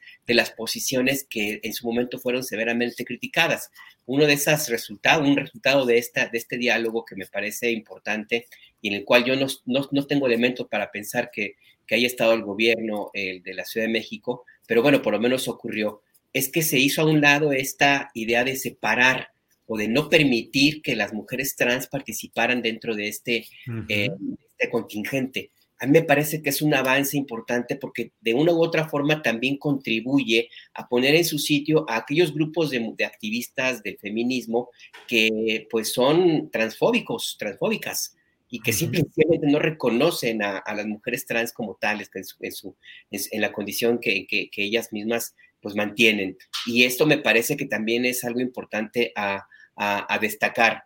Y más allá de eso, pues a mí me parece que el saldo es, positivo, la narrativa al final del día, eh, que yo creo que ahí sí es la, el verdadero, la ganancia eh, que se impuso, es que estamos hablando justamente de, de, la forma pacífica como se llevó a cabo, que hubo espacio para eh, recordar cuál es la razón central por la cual hay estos movimientos de protestas, que es un país violento, que es una estructura eh, de gobierno profundamente patriarcal y por momentos misógina. Y, hay también una, eh, hubo espacio, ha habido también eh, lugar para que se escuche pues las propuestas de solución, las propuestas que tendrían que haber y la sensibilidad que, puede generar en, la, en la sociedad pues para tratar de también quitar los prejuicios que hay en torno a el movimiento feminista, tratar de verlo con otras ópticas, analizar las propias, las violencias personales y también, por supuesto, sentar las bases para que, insisto, pues los intentos de manipulación política, pues, pues se queden en otro lado, ¿no? Porque al final del día yo creo que el movimiento de mujeres supera y con mucho a cualquier partido político, a cualquier político, a cualquier personaje o, o al legislador o, o, legisladora, lo que sea, ¿no? Entonces yo, yo creo que sí hubo ahí esta, esta posibilidad de diálogo que me parece importante, ojalá se preserve, ojalá que siga y pues hasta ahí. Es cuanto, señor Julio Hernández. Es cuanto, muy bien, Alberto Nájar, muchas gracias. Eh, Arturo Cano, mm, pues otro de los temas actualitos es el de Alejandro Gersmanero, las filtraciones de audios y hoy una entrevista que dio en Radio Fórmula Ciro Gómez Leiva en la cual dice entre otras cosas, que no pasa por su cabeza renunciar y que todo lo que está viviendo es parte de una extorsión mediática y que lo que hay eh, pues son intereses que se ven afectados por la acción de la FGR y que están reaccionando. ¿Cómo ves todo este culebrón, como dirían los españoles, el culebrón Gertz Manero? Pues eh, primero, para ser un fiscal tan discreto en los casos que lleva y en las soluciones que el país espera a los asuntos que tiene encomendados, este, más que discreto diríamos, pues a la hora de defenderse se vuelve muy estridente, ¿no? Es, es, algo paradójico, un tanto contradictorio. Creo que aquí el, presidente de la República, a quien tanto gusta decir que la política es optar entre inconvenientes, va, al parecer va a tener que optar entre algunos de los inconvenientes. ¿Y cuál es el inconveniente menor?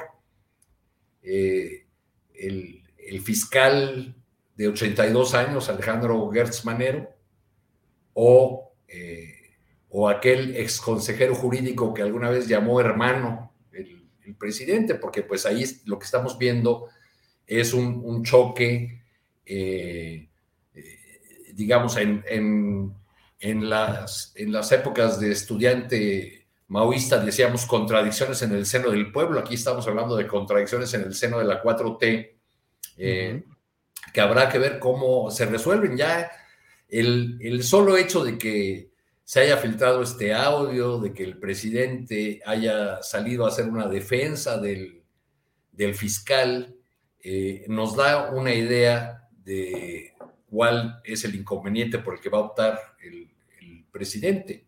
Eh, y es esta defensa de, del fiscal eh, que, que, por sí misma da lugar a un montón de especulaciones. Nada más empieza uno a, escuchar los chismes políticos o, los corrillos en WhatsApp o en las, en las columnas y ya se está hablando de, de por qué no se toca al fiscal, porque trae investigaciones sobre personajes eh, del entorno presidencial en la 4T, o, de que si Monreal lo cita en el Senado es la antesala de su, de su salida, y que así como en otras eh, áreas hemos tenido la llegada de, de militares porque son la única solución honesta a algunos problemas, pues ya estaría pensando incluso en que de, las filas verdes viniera un nuevo fiscal. Y en fin, da lugar a una gran cantidad de,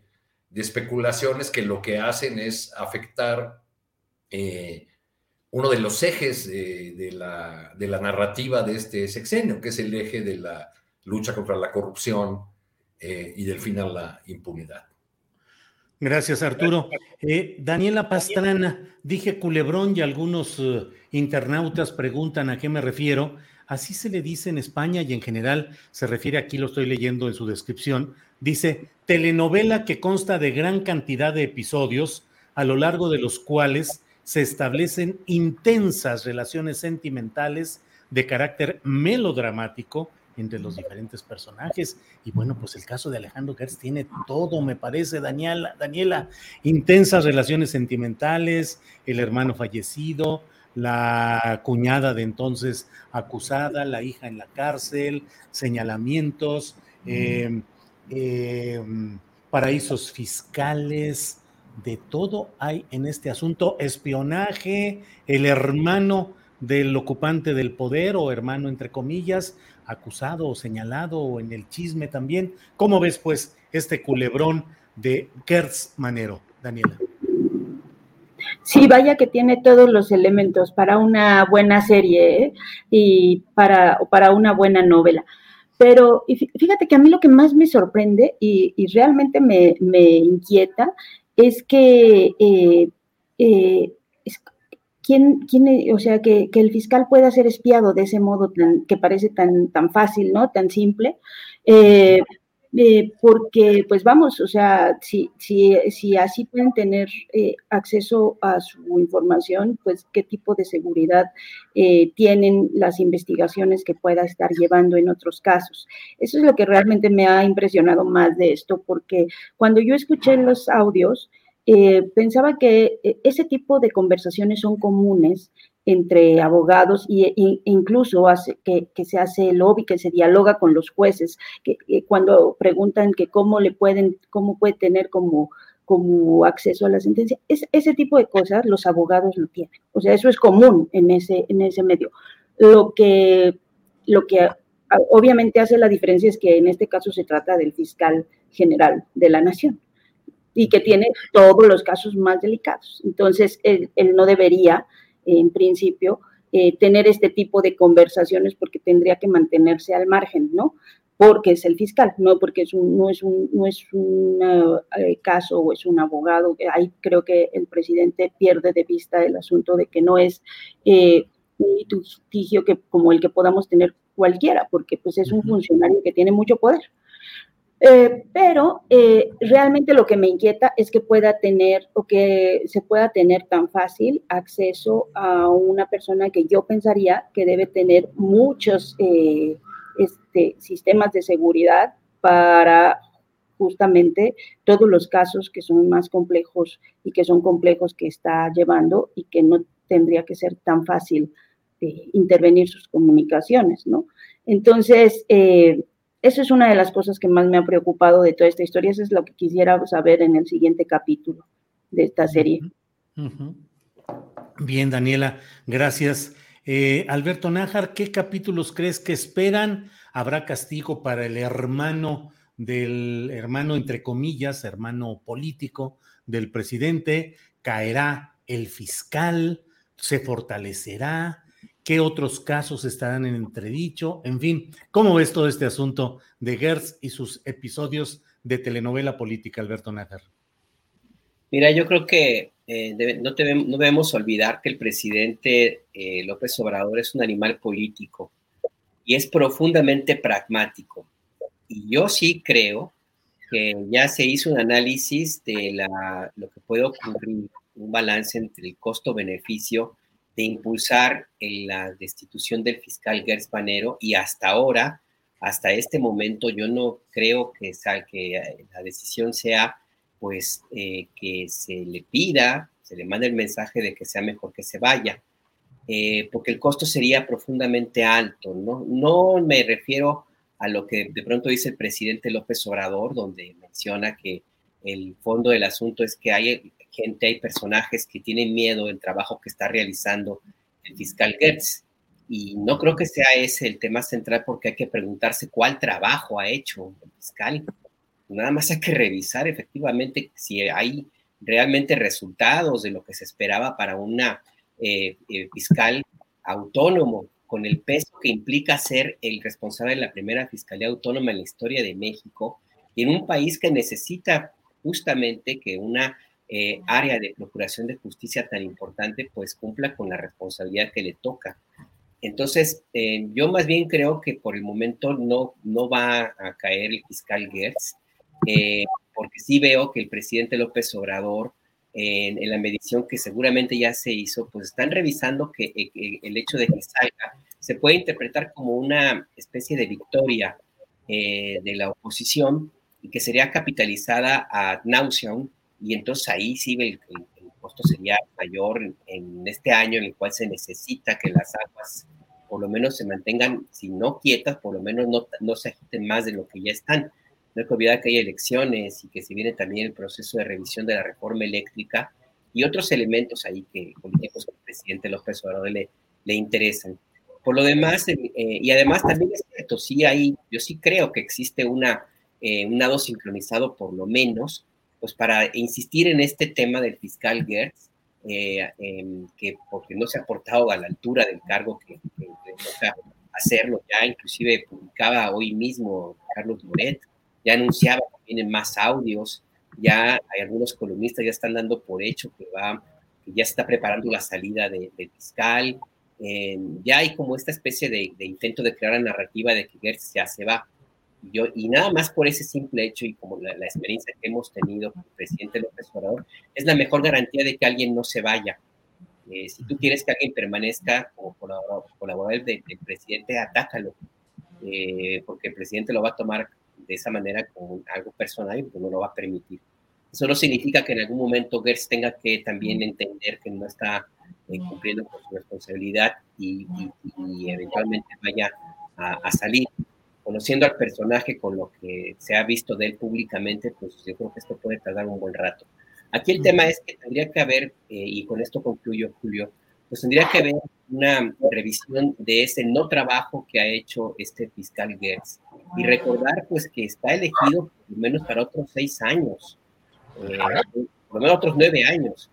Entonces, si realmente se quiere hacer un cambio, una transformación en el sistema de procuración podrido, sistema de procuración de justicia que existe en México, pues el fiscal Getz no me parece que sea el personaje adecuado para encabezar un movimiento de esta naturaleza. Se vaya, sí, a lo mejor no ahora, pero eventualmente en algún momento tendrá que irse.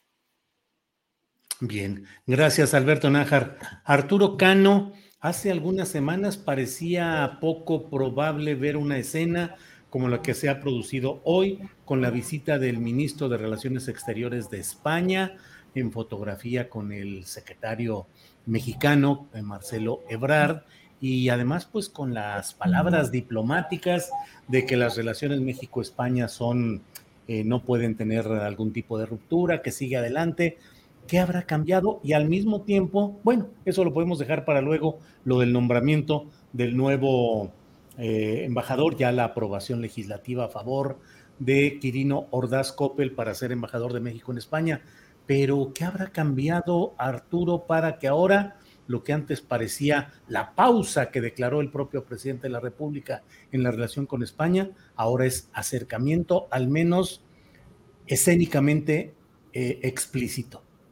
Bueno, pues ya entendemos cuál es la duración de las pausas que define el presidente. en, primer lugar, este, cuando él dijo pausa hubo una gran cantidad de interpretaciones, ¿no? ¿Qué, qué significaba qué quería decir realmente con eso, en qué se iba a traducir en términos diplomáticos. Hubo incluso una respuesta dura de, del lado español.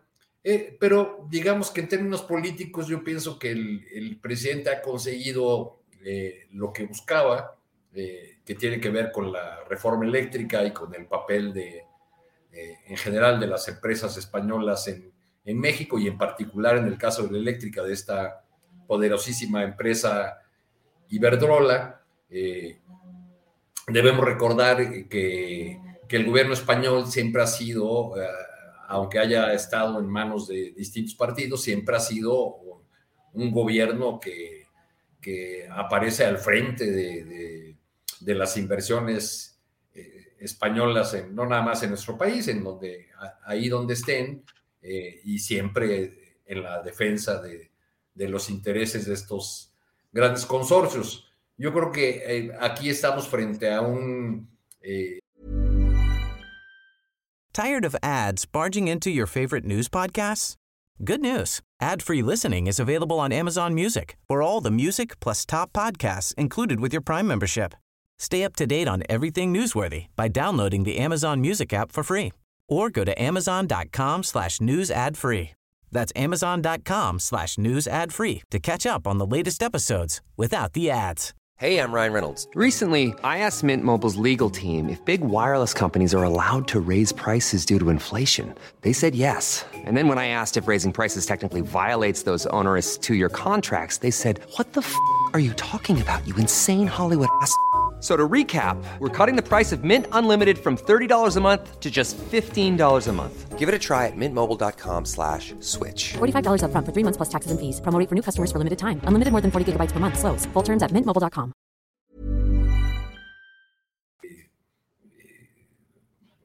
Un, un acierto más, por, por, decirlo de esa manera, de, de las gestiones del canciller Ebrard, que tiene que moverse en ese en ese mundo eh, delicado, a veces gelatinoso de la, de la diplomacia y que tiene que hacerlo además cargando a veces las eh, palabras o las decisiones del, presidente de la República. Eh, la, tan mencionada pausa en términos estrictos pues no se ha traducido en, ninguna disminución del intercambio comercial o diplomático, cultural, en fin, en las distintas eh, áreas en las que mantenemos una relación con España. Y, nada más para regresar al punto anterior, Julio, y, tratar de resumir lo que decía Alberto respecto a, Gertz, parece ser que una de las lecciones políticas de este sexenio eh, es que si quieres ser ratificado en la 4T, pues debes organizar una campaña en contra tuya para que así te Eso. ratifiquen. Claro, claro, así es. Ahí le falló a Irma Erendira Sandoval, debió de haber organizado una campaña en contra de ella y todavía seguiría en el cargo. Bueno, lecciones que hay que ir aprendiendo. Daniela Pastrana, ¿cómo ves este tema de España? Mm, pues eh, la presentación pública de que ya eh, la pausa ha terminado por lo que se ve, pero pues ¿cómo ves todo este tema, Daniela? Bueno, pues solo nada más una acotación sobre esto de Irma Heréndira. Bueno, otra de las lecciones es que el presidente no perdona lo que considera las traiciones, ¿no? Y eh, se lleva a quien sea. Entonces, e, e, ese también fue una de las lecciones con Irma Heréndira. Puedes hacer lo que sea, pero una vez que, que él siente que lo han traicionado, tampoco lo va a perdonar. Eh, había sido por el caso Salgado Macedonio, Daniela.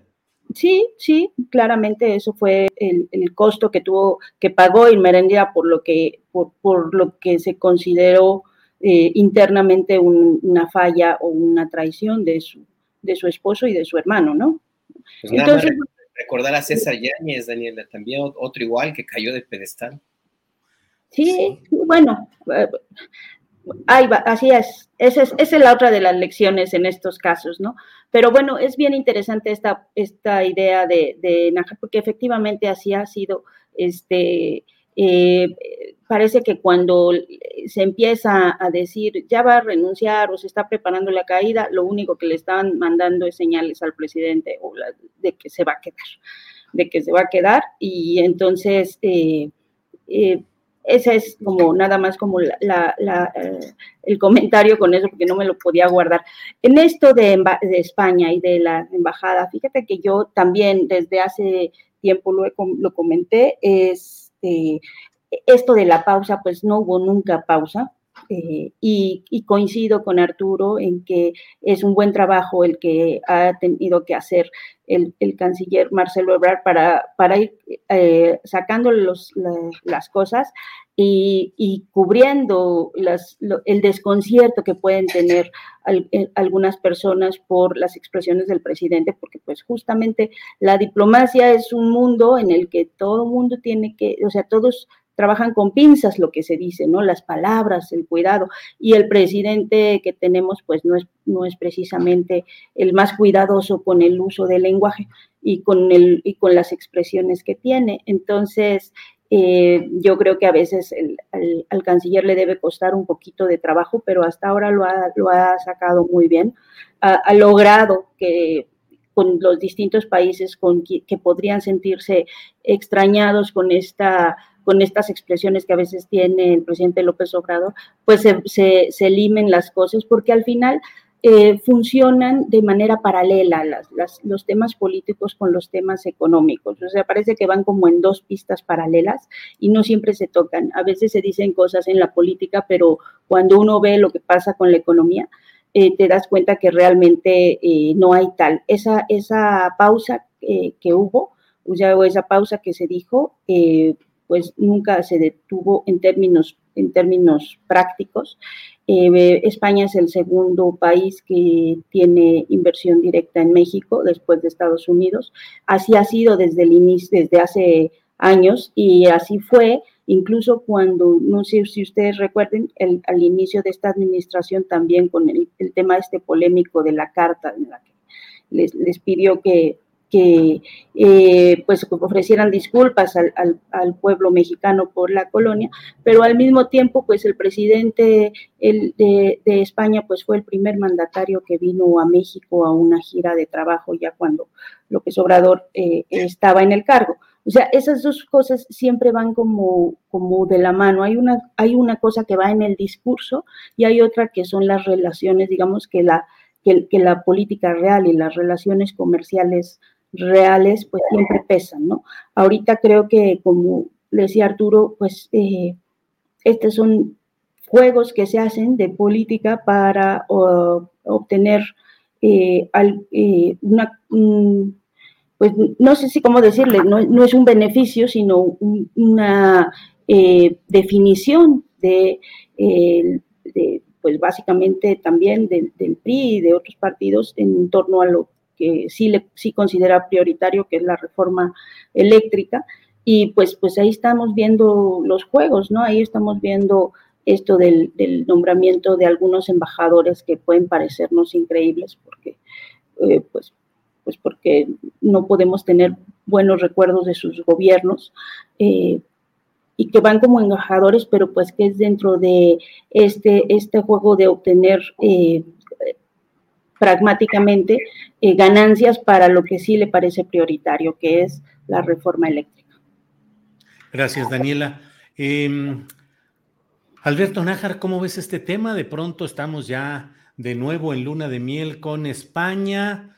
Aunque también España convulsa su política interna con mucho movimiento, el partido de ultraderecha Vox avanzando, mientras el PP, el Partido Popular, sigue ahí enredado con problemas de corrupción. Fíjate lo que son las cosas. Ahora, eh, quien se propone para ser el nuevo presidente del PP es este personaje eh, cuyo segundo apellido es Feijó, eh, que mm, Alberto Núñez Feijó, presidente de la Junta de Galicia, pero que fue alguien muy involucrado en todo el proceso de los astilleros que construyó Pemex allá, aquellos floteles, hoteles flotantes y toda aquella historia. Él fue uno de los principales promotores, anfitriones de las delegaciones en las cuales en aquellos momentos se incorporaba Juan Camilo Muriño, nacido en Madrid, que había sido secretario de Gobernación, con Felipe Calderón. Pero bueno, todo esto es mucho, mucho choro, porque lo que te quiero preguntar es, ¿cómo ves pues este momento actual de luna de miel o nada más apariencia México-España? Alberto, por favor. Yo no creo que estemos en luna de miel, ¿eh? Yo creo que más bien la visita del canciller, eh, entiendo que fue invitado por Marcelo Ebrard, forma parte de estos juegos, como bien dicen Daniela y Arturo, juegos diplomáticos que así, se, así funcionan en todo el mundo. Eh, este, este, el pegar con la mano derecha y negociar con la mano izquierda, porque ciertamente la relación entre México y, España pues es profunda, es entrañable, no solamente en términos económicos, sino en términos de sociales, culturales, educativos, de solidaridad también. Eh, no, son, no somos pocos quienes de una u otra forma tuvimos en algún momento contacto con, con maestros españoles con, y, otros exiliados, pues chilenos, argentinos, a los que México dio, dio refugio en algún momento.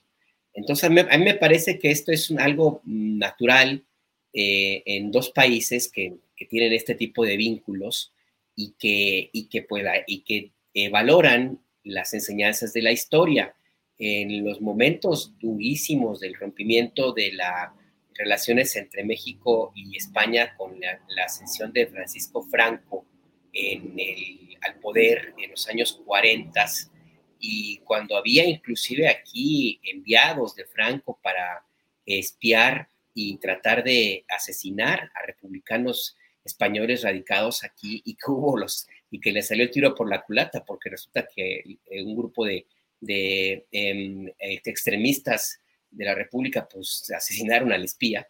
Eh, inclusive en esos momentos en los cuales la, situación era política, eh, discursivamente muy tensa, con críticas del gobierno en turno, eh, de tanto de Cárdenas como después de Miguel Alemán hacia España, había negociaciones por lo oscurito. Se mantenían los, se, inauguró inclusive un vuelo, que no había vuelos directos de, de México hacia, hacia Madrid, eh, ocurrió justamente en la época más fría de la del rompimiento entre ambos países, sin contar con todo lo demás que hemos visto pues en, los años después, décadas posteriores. Así es que pues yo creo que esto que vemos ahora mismo es consecuencia de esta situación, de este manejo diplomático. Eh, ¿Va a cambiar la posición de López Obrador? No, yo creo que no, yo creo que el presidente está, se mantiene en su posición, yo creo que el mensaje ya lo envió, yo creo que también lo entendieron en España, donde, como bien dices, pues no las ven, no, tampoco tienen un mar de tranquilidad allá en términos políticos. Y el mensaje que se envía también, pues eh, cae como anillo al dedo para parafrasear al presidente López Obrador, justo porque uno de los eh, temas centrales de la, de la pausa, pues, diplomática, tiene que ver con la voracidad de las empresas generadoras de energía y que ahora mismo en España están metidas en una posición bastante difícil por la forma como operan y el encarecimiento durísimo de las tarifas de energía eléctrica en, España. Así es que por ese lado, pues también hay alguna, alguna cierta ganancia de rebote, si tú quieres, Julio, para, para México, para el presidente López Obrador. Y también, y con esto cierro, pues también cuando existen dentro de la vida política, el debate político en España, pues críticas en torno a las influencias que tienen personajes del Partido Popular, del PSOE y de la Casa de la Casa Real, inclusive de España, influencias y tráfico que han utilizado su posición para beneficiar a las empresas que están ahora en la picota, que son las generadoras de energía. Y nada más recordar que eh, lo que dice el presidente López Obrador es muy cierto. Eh, desde presidentes de España, como fue José María Aznar, hasta el propio rey Juan Carlos, han, la han hecho de coyotes. Han venido a México a hacer ese trabajo y a abogar por empresas tanto de turismo como las generadoras de energía. No hay que olvidar que el rey Juan Carlos recibió un billetotote de parte de un empresario que luego fue eh, sometido a un juicio político, que, un juicio, perdón, eh, judicial, eh, un proceso judicial, perdón, vivían en, en, Londres y hasta allá lo fueron a encarcelar. Y el rey Juan Carlos pues, fue acusado de haber recibido un enorme soborno por haber utilizado su nombre y su posición para negociar con el gobierno de Vicente Fox la instalación de un consorcio hotelero en, en México. Así es que, pues, yo creo que, insisto, coincido, es parte de la diplomacia, así se, así se las juegan y no creo que vaya, que haya todavía luna de miel. Entonces, como venganza, les mandamos a Quirino Ordaz, Alberto, es, por las cosas que ha hecho el rey. Pues no lo dudes, ¿eh? No lo dudes, aunque si, si, fuera alguna cosa de venganza, pues no sé, yo creo que habría que mandarles a este personaje, ¿cómo se llama? Cuadri. Es, es, Julio, además, el segundo Ordaz que representa a México en España. Claro. Hubo otro, un tal Díaz Ordaz efímero, estuvo poco tiempo Gustavo Díaz Ordaz como embajador de México en España. A ver cuánto dura este otro Ordaz. ¿Cómo ves lo de Quirino, Arturo Cano? ¿Qué representa? ¿Qué significa? ¿Es un digno representante de México ante España? Y por otra parte, algo que yo siempre me pregunto, ¿por qué enviar de diplomáticos a ex servidores públicos que podrían estar esperando a que se procesen acusaciones o señalamientos por malos manejos, corrupción, acusaciones que hubiera de su propio mandato. Pero, ¿qué opinas de Quirino, pues, Arturo Cano? Pues, pues, pues, yo no puedo olvidar el, rostro y la expresión que hizo el ahora gobernador de Sinaloa, Rubén Rocha, cuando escuchó que Quirino iba de embajador a España, ¿no? Que fue una, casi un brinco ahí en el, en el video.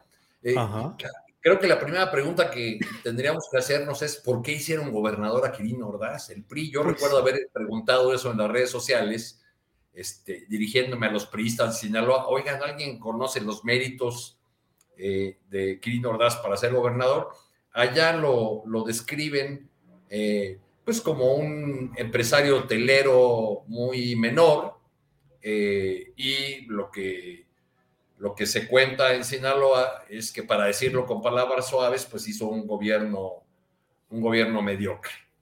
Este, lo, que, lo que habría que eh, recordar en, este caso y otros de nombramientos del presidente López Obrador es que los opositores que ahora son tan críticos con eh, López Obrador por algunos de los nombramientos y por ofrecer estas zanahorias a gobernadores que se van y que dejan eh, algunas cuentas pendientes, algunos de ellos incluso señalamientos muy directos por, por quienes ahora ocupan esos cargos, como en el caso de, Sonora, eh, pues el, tema es que en el pasado, pues hicieron lo mismo, enviar a esos personajes, a esos cartuchos quemados de la política a, refugiarse o, a vivir un exilio eh, una suerte de exilio dorado. Eh, bueno, Fidel Herrera, el folclórico gobernador de Veracruz, fue cónsul en, Barcelona solamente para hablar, hablar de otro agravio a, España. Este, yo creo que, que pues habrá que estar muy atentos al desempeño de estos personajes como ya en el ejercicio de sus de sus funciones, porque pues es muy probable que nos eh, que estemos frente a, pues a, funcionarios o diplomáticos que, dado su total inexperiencia en, ese tipo de posiciones, pues hagan simplemente un papel decorativo y toda la carga de las decisiones y el ejercicio diplomático eh, recaiga en los funcionarios de carrera. Gracias, Arturo. Eh, Daniela Pastrana, ¿qué nos hicieron los españoles y los catalanes? A España como nación, como reino, enviamos a Quirino Ordaz, gerente del negocio dominante en Sinaloa, y digo gerente porque finalmente, pues eh, no hay gobernadores nunca en Sinaloa, solamente hay administradores de la situación hegemónica. Fíjate qué bonito lo dije para no decir cárteles y demás. La situación hegemónica dominante y los uh, presuntos gobernadores, pues son simplemente los administradores, los que van ahí gerenciando este asunto. A él lo enviamos como embajador y a Claudia Pavlovich como cónsul a Barcelona. ¿Cómo ves esos nombramientos? ¿Qué significan? Y en el fondo, ¿qué nos hicieron los españoles y los catalanes, Daniela? Tu. Pues sí que, ahora sí que, ¿qué nos hicieron? Pues nos invadieron, ¿no? Hace unos cuantos siglos. ¿Y en venganza les mandamos a estos? Pues sí, a veces al presidente le encanta la historia, entonces, pues sí, debe ser como un poco la venganza de Moctezuma. No, bueno, yo sí creo que son parte de un juego político interno aquí. O sea, el, el, el, la, política, las relaciones eh, exteriores que, que, que, ha hecho bien hasta ahorita en México, un, buen trabajo desde mi opinión, pues recaen mucho en, la, en, en el papel que de, la Cancillería, en los operadores que tienen mucha experiencia y hemos estado eh, nombrando a eh, eh, propuestas de embajadores, pues sí, como muy a ese viejo estilo, ¿no? Antes, como decían, los mandaban como de, de, premio, ¿no? A alguien, a, a, darle una embajada, pero pues antes eran todos del mismo partido político y era la misma cosa omnipresente, en todos lados, que era eso del PRI, ¿no?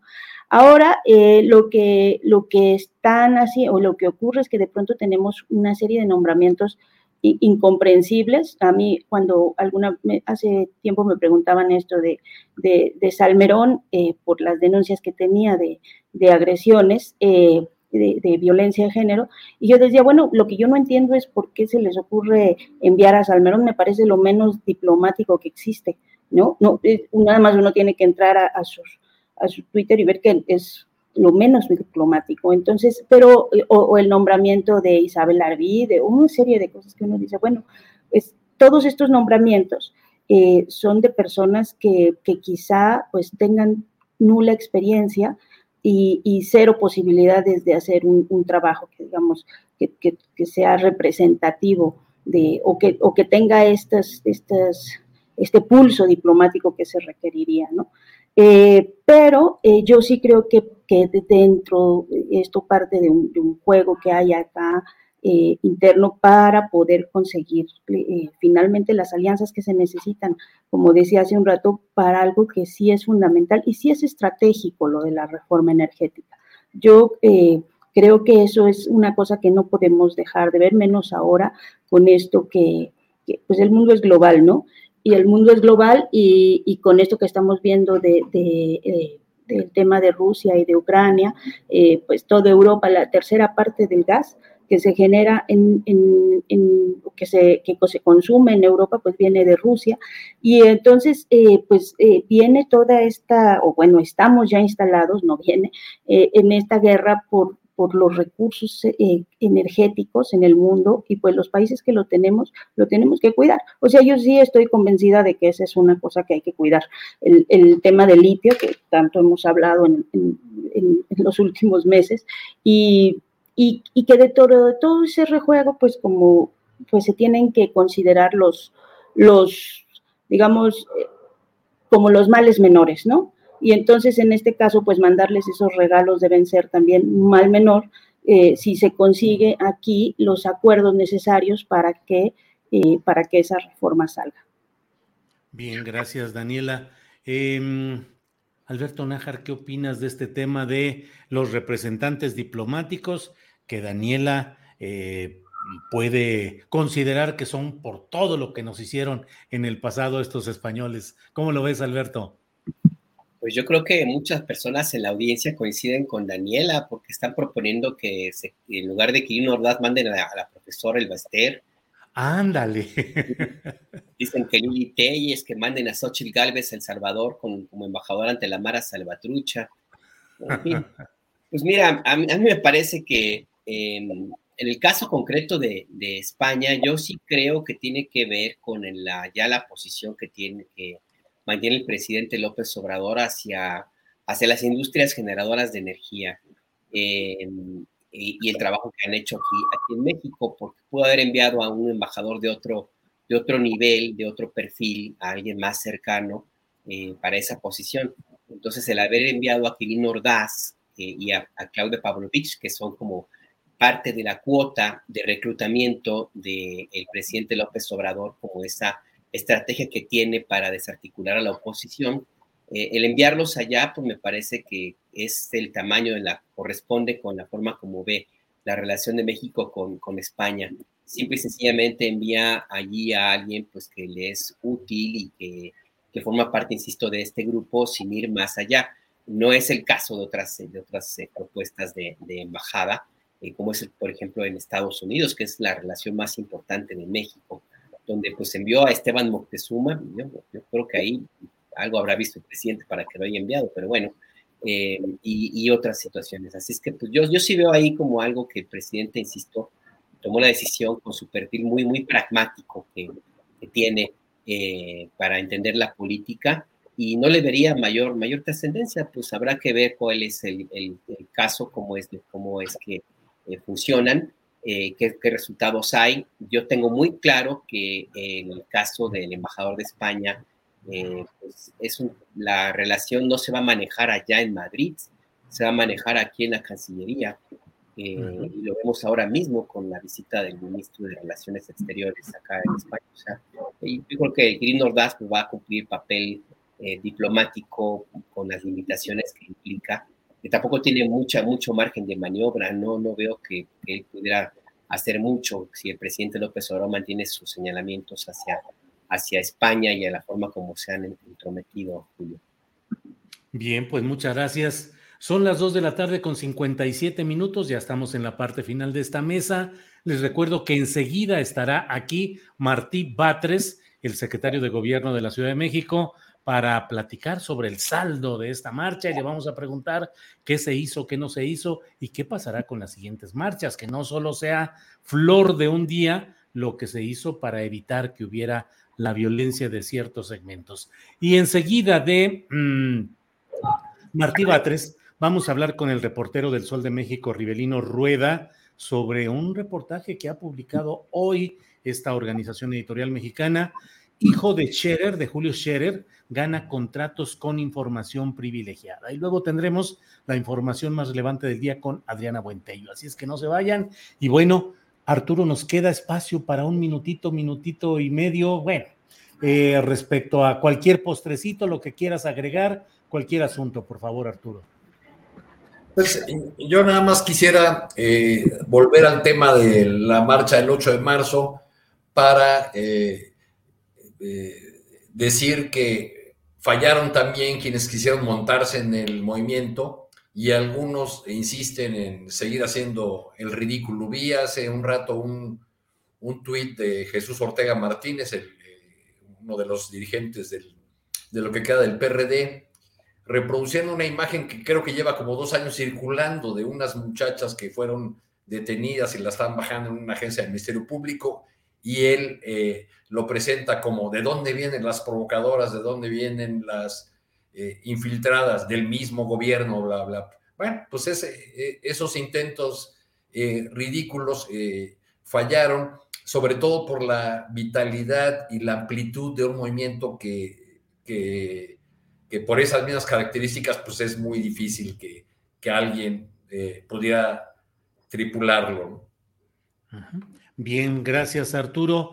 Eh, Daniela Pastrana, postrecito, lo que quieras, reflexión, invitación, comentario, lo que tú desees, por favor. Sí, pues yo también quiero eh, dejar un comentario final sobre la, marcha. Yo creo que tuvo una potencia eh, que a mí me alegra mucho, obviamente, porque pues es parte de los derechos que, que, que, que reivindicamos. Y, y que creo que hay que escuchar eh, muy atentamente el, y, que no, no perder de vista, dentro de todas estas cosas, el reclamo que hay en esa marcha, lo que está de fondo de esa marcha, que es un tema no resuelto, que es dentro de los temas de incluso de seguridad, eh, de cuando se dan los, los, informes de seguridad, eh, de pronto dicen, bueno, donde no hemos podido tampoco es en el tema de los feminicidios, de la violencia de género, y que eso es al final lo que no se debe perder de la discusión, más allá de si, si hubo o no violencia, si hubo lo, cualquier cosa que podamos decir, el, el, tema de fondo de lo que mueve y de lo que motiva a, este, a, esta, a todos estos eh, movimientos de, de, mujeres es una violencia que no se ha resuelto y que tenemos que seguir eh, insistiendo en que es una cosa que nos lacera profundamente en la sociedad. Entonces, para mí esa es como la reflexión final del día de ayer. Gracias, Daniela. Alberto Nájar, para cerrar esta mesa, por favor, postrecito, tu reflexión final. Mira, a propósito de lo que quieras. Vale, no, a propósito de lo que comentan Arturo y Daniela sobre el 8 de marzo, anoche la cantante Sasha Sokol eh, dio a conocer en un libro de tweets una revelación fuerte, dura del abuso que sufrió hace 33 años por un productor muy afamado que se llama Luis de Llano. Eh, véanlo, ahí está todo lo que ella mencionó. Y me parece a mí pertinente traerlo a colación porque Luis de Llano fue protegido durante mucho tiempo por el grupo que dirige Televisa y no es el único. En Televisa, en las televisoras, en Televisa, en TV Azteca y en otras empresas, se ha normalizado este tipo de abusos como condición para que tú puedas tener una oportunidad en el mundo del espectáculo como mujer. Y esto es algo tan, tan normalizado y tan, de lo que tampoco se habla, que perdemos de vista que justamente esa forma de pensar eh, se refleja en la pantalla.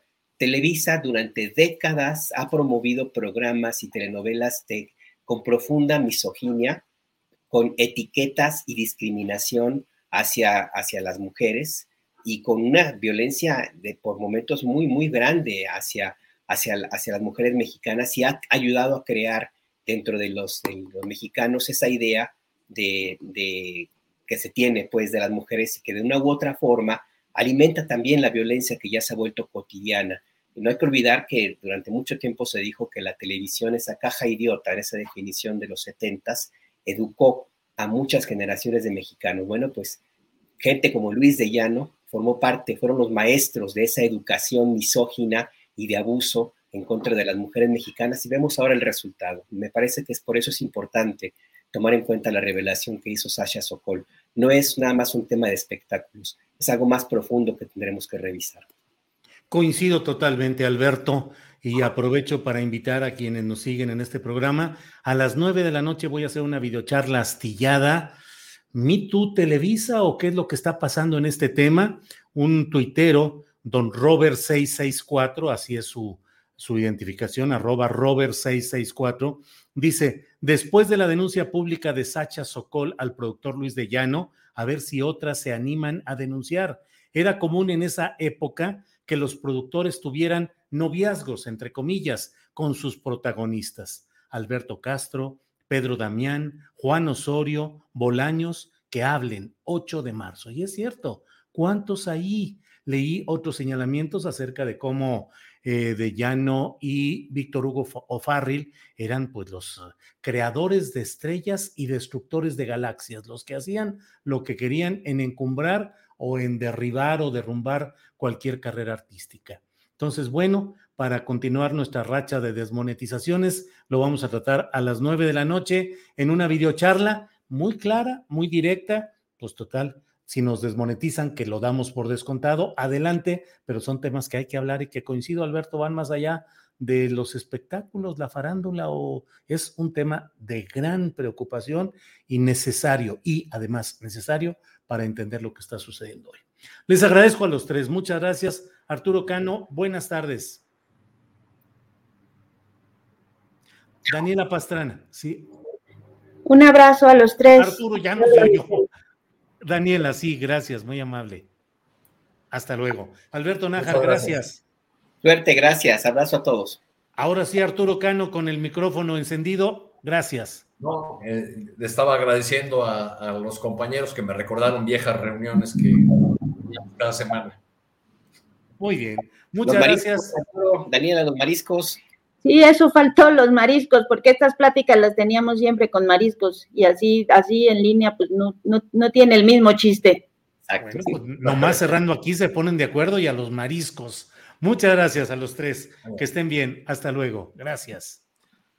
Bien, pues hemos podido platicar con nuestros compañeros periodistas, como siempre, una mesa clara, directa, con información, y me parece a mí que es eh, muy relevante y muy interesante lo que podemos hacer.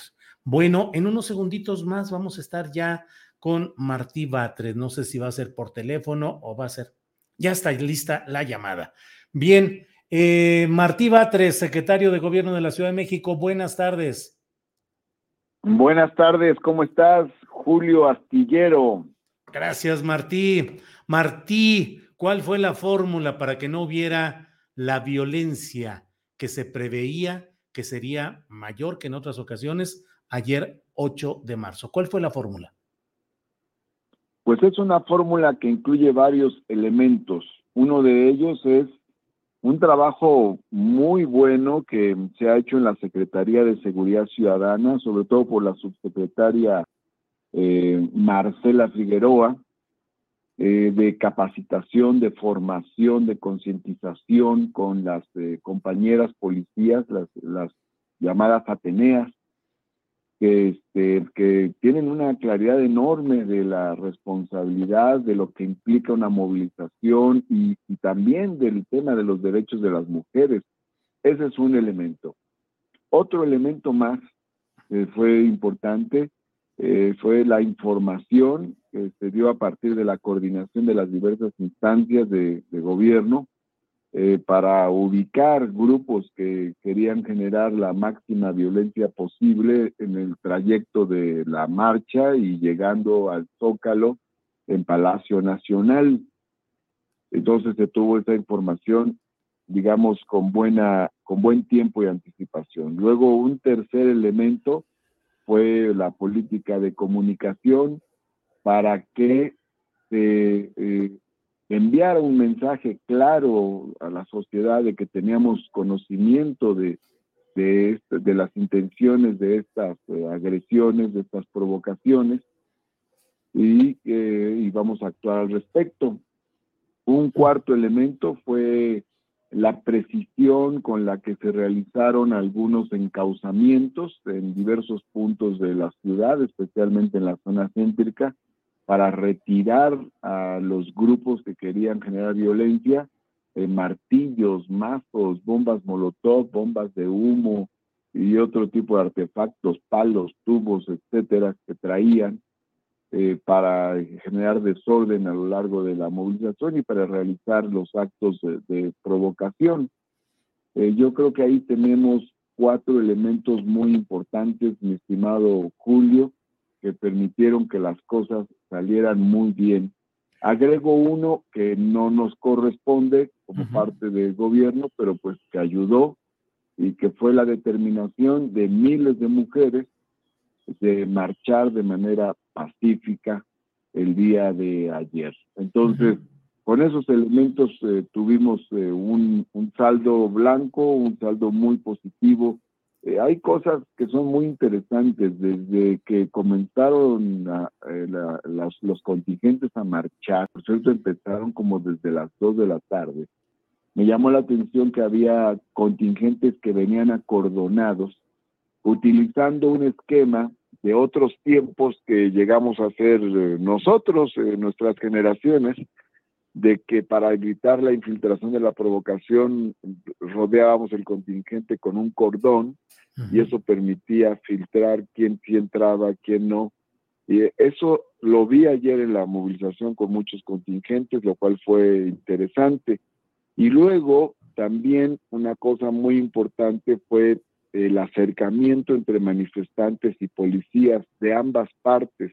Manifestantes entregando flores a las policías, abrazando a policías, aplaudiendo a las policías y policías gritando, este, policía este, consciente se une al contingente, es decir, una empatía muy particular que no se había visto. Bueno, todo esto es resultado de un trabajo eh, también, en este caso sobre todo.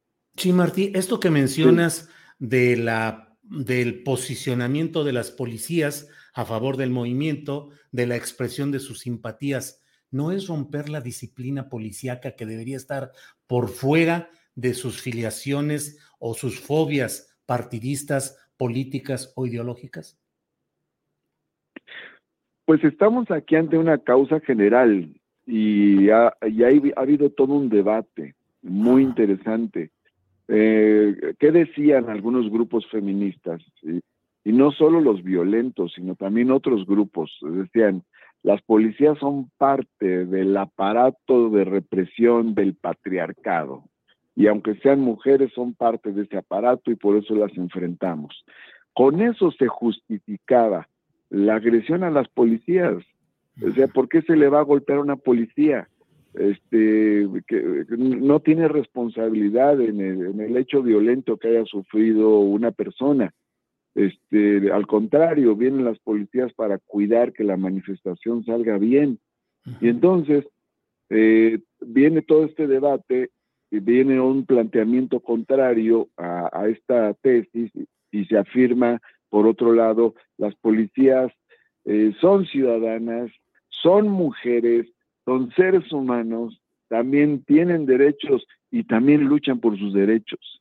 Entonces, pues esto es parte de un nuevo Estado democrático y de una nueva realidad este, que es muy interesante. Las policías no dejaron de cumplir con su responsabilidad de, este, de cuidar, de proteger, de, dar garantías para quienes se manifestaron, pero al mismo tiempo también lanzó un mensaje de empatía, o sea, somos mujeres, son finalmente son mujeres, son trabajadoras y, hay algo que, las une con el resto de las mujeres que marcharon el día de ayer. Sí.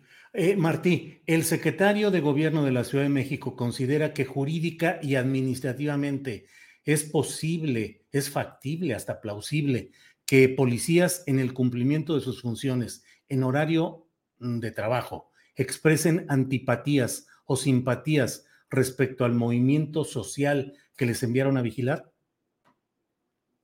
Pues yo creo que antipatías no deben expresar de ninguna manera porque tienen que cuidar a quienes están manifestando. Pero pues un ciudadano expresa antipatías o simpatías.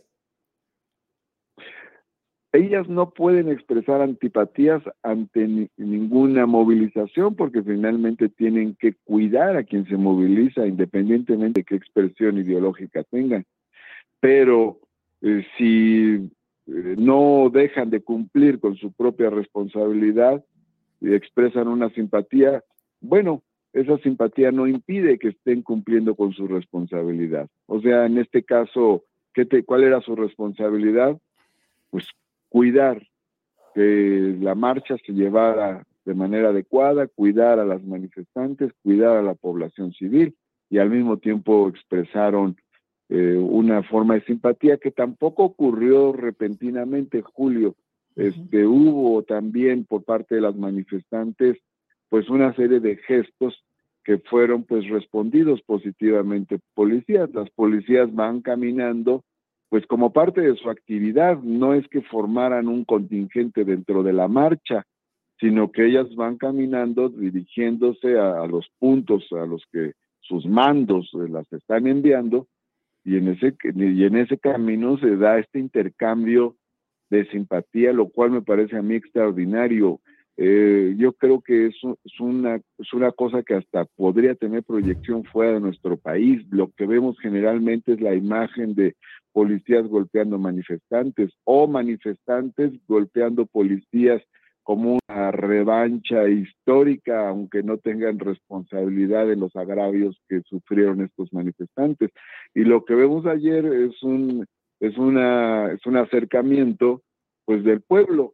Tú te acordarás, Julio, porque eres una gente con historia y con sensibilidad social, que eh, gritábamos hace años este, en, marchas, eh, policía consciente se une al contingente, este, pero nunca se unía ninguna. Exacto, pero ahora, si bien no se unió al contingente para marchar formalmente, sí se unió en términos de empatía con la causa que estaban viendo pasar. Y la verdad, a mí me emocionó mucho, me enchinó la piel, porque nos hubiera gustado a muchos que marchamos en el movimiento estudiantil, por ejemplo, hace mucho, que, que los policías expresaran alguna forma de empatía con el pueblo que estaban viendo marchar. Entonces creo que fue bueno, creo que es bueno que la policía tenga sensibilidad sin que eso implique que deje de cumplir con su deber. Martí, ubicaste y señalaste en su momento 15 grupos que buscaban infiltrarse, hubo una relatoría una descripción de diferentes instrumentos de violencia que se pretendían eh, utilizar. ¿Habrá acción penal contra esos grupos y contra esos, eh, esas personas? Bueno, eso corresponde al ámbito de la justicia. Sí hay carpetas abiertas de investigación, sí hay citatorios que está realizando la Fiscalía de acuerdo a la información que se ha presentado en la en el gabinete que se realiza todos los días, pero pues ya no corresponde al ámbito de gobierno, ¿no? Eso lo tendrá que ver la propia fiscalía, que le corresponde a ella en el ámbito de la justicia realizar ese tipo, en su caso, de investigaciones. Martí, estás hablando de carpetas abiertas de investigación y citatorios relacionadas con estos 15 grupos relacionado con personas específicas. Eh, ahora sí que la investigación este, judicial pues no es sobre grupos, sino sobre personas específicas y esta, la fiscalía tiene abiertas varias investigaciones, ha hecho ya citatorios, va a hacer nuevos citatorios eh, para las personas que han incurrido en este tipo de, actos. La Fiscalía eh, lo ha hecho muy profesionalmente porque tiene los instrumentos para hacer investigaciones eh, pues más profundas, más detalladas y por otro lado también ha sido cuidadosa en que esto no implique criminalizar a ningún grupo social. sí, estamos hablando de la presunta comisión de cuáles delitos? Mira, aquí eh, sobre todo eh, hablamos de lesiones, este, que eso es, es, lo que ha ocurrido en, varios casos, lo que más nos preocuparía, porque pues es la parte de más sensibilidad humana, que haya lesiones a otras personas. También, bueno, pues hay daños que, que se realizan en propiedad ajena, ya la fiscalía pues tendrá que determinar este qué es eh, qué, de qué de qué delitos hablamos. Hay también afectaciones al patrimonio público en estas, eh, más allá de lo judicial, en estos debates.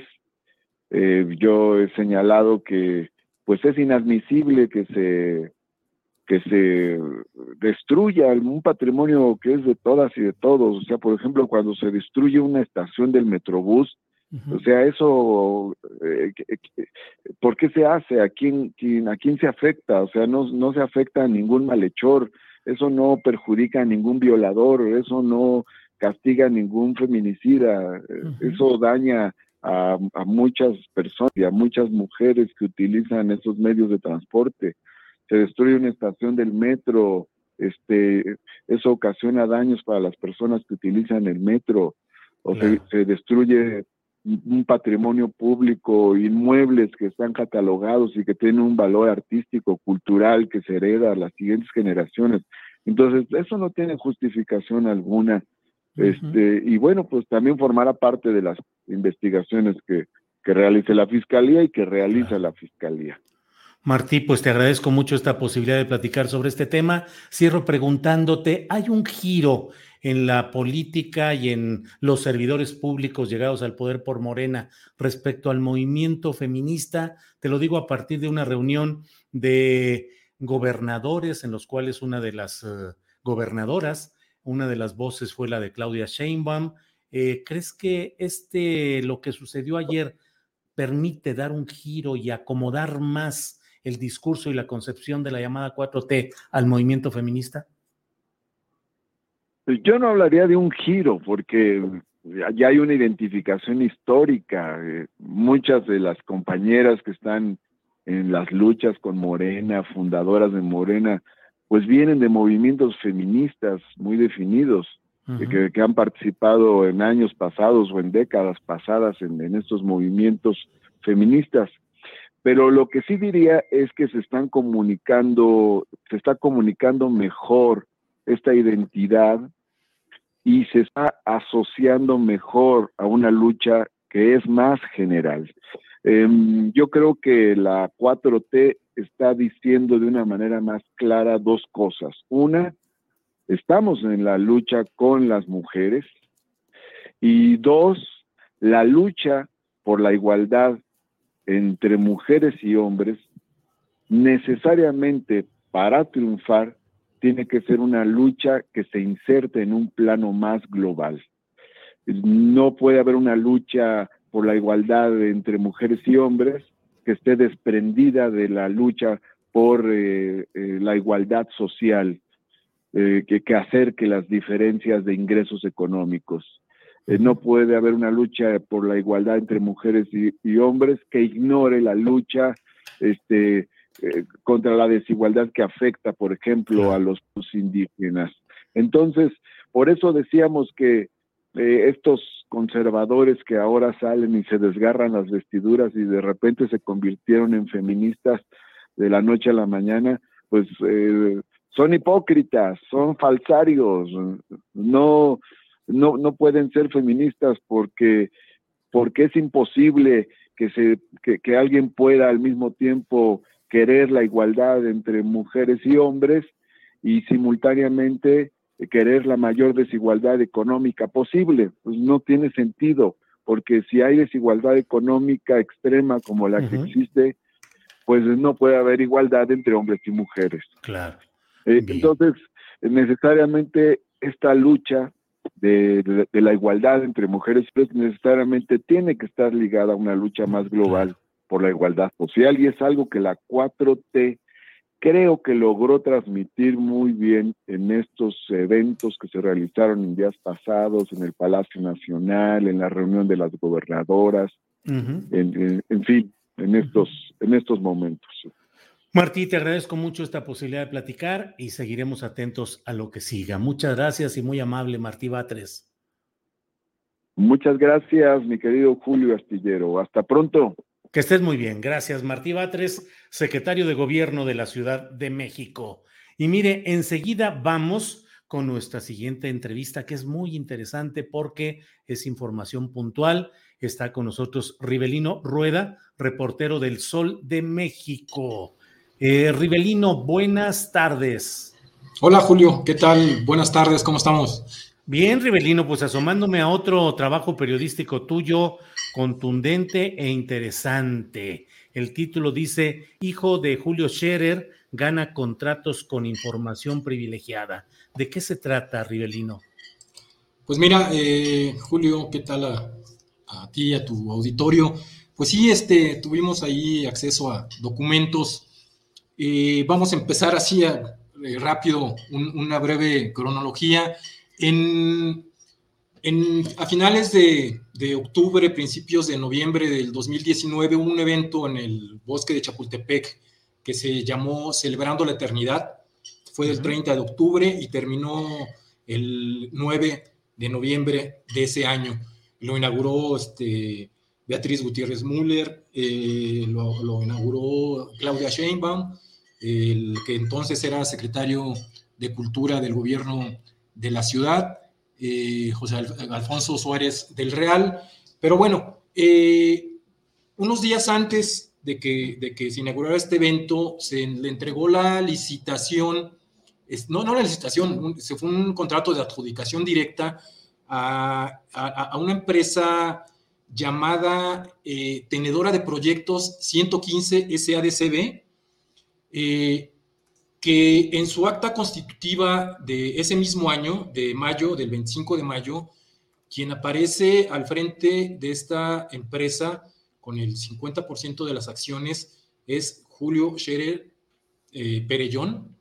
Eh, es, él es eh, hijo de Julio Scherer Ibarra, ex consejero jurídico de la presidencia de la República, y aparecen pues varios familiares Julio Scherer, entre ellos este, eh, el mismo Hugo Scherer Perellón, Julio Javier Scherer, este, perdón, Hugo Pablo Scherer Castillo, eh, Valentina Scherer Navarro, aparece también Alejandro Igartúa Scherer, eh, y entre otras personas cercanos a ellos crean esta, esta empresa.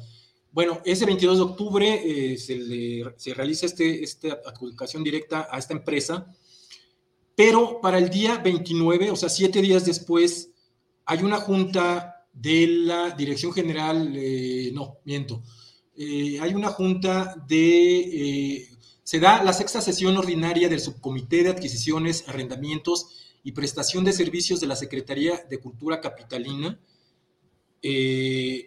para específicamente para definir este tema de esta adjudicación y se anuncia el, ese 29 de octubre, unas horas antes de que se inaugurara este evento, que la empresa tenedora de proyectos 115 había cedido los derechos a una empresa con la razón social ANAF Soluciones Estratégicas SADCB. Eh, bueno, se, da, se, hace la sesión. Ese mismo día, eh, ANAF Soluciones, el representante de ANAF Soluciones, firma el contrato.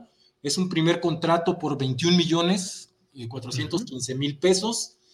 Eh, al otro día se inaugura la, este, este, evento que fue, pues yo creo que muchos de nuestros radios, de tus radioescuchas, de, tus, este, de tu auditorio tuvieron la oportunidad de un evento que tuvo mucho éxito, se tuvo que este, extender, llega, duraba hasta el 3 de, de, noviembre y lo extendieron hasta el, hasta el día 9 de noviembre, se volvió a firmar un contrato el día 6 de noviembre con esta misma empresa y ahora fue por la cantidad de 15 millones de pesos para hacer esta, esta extensión.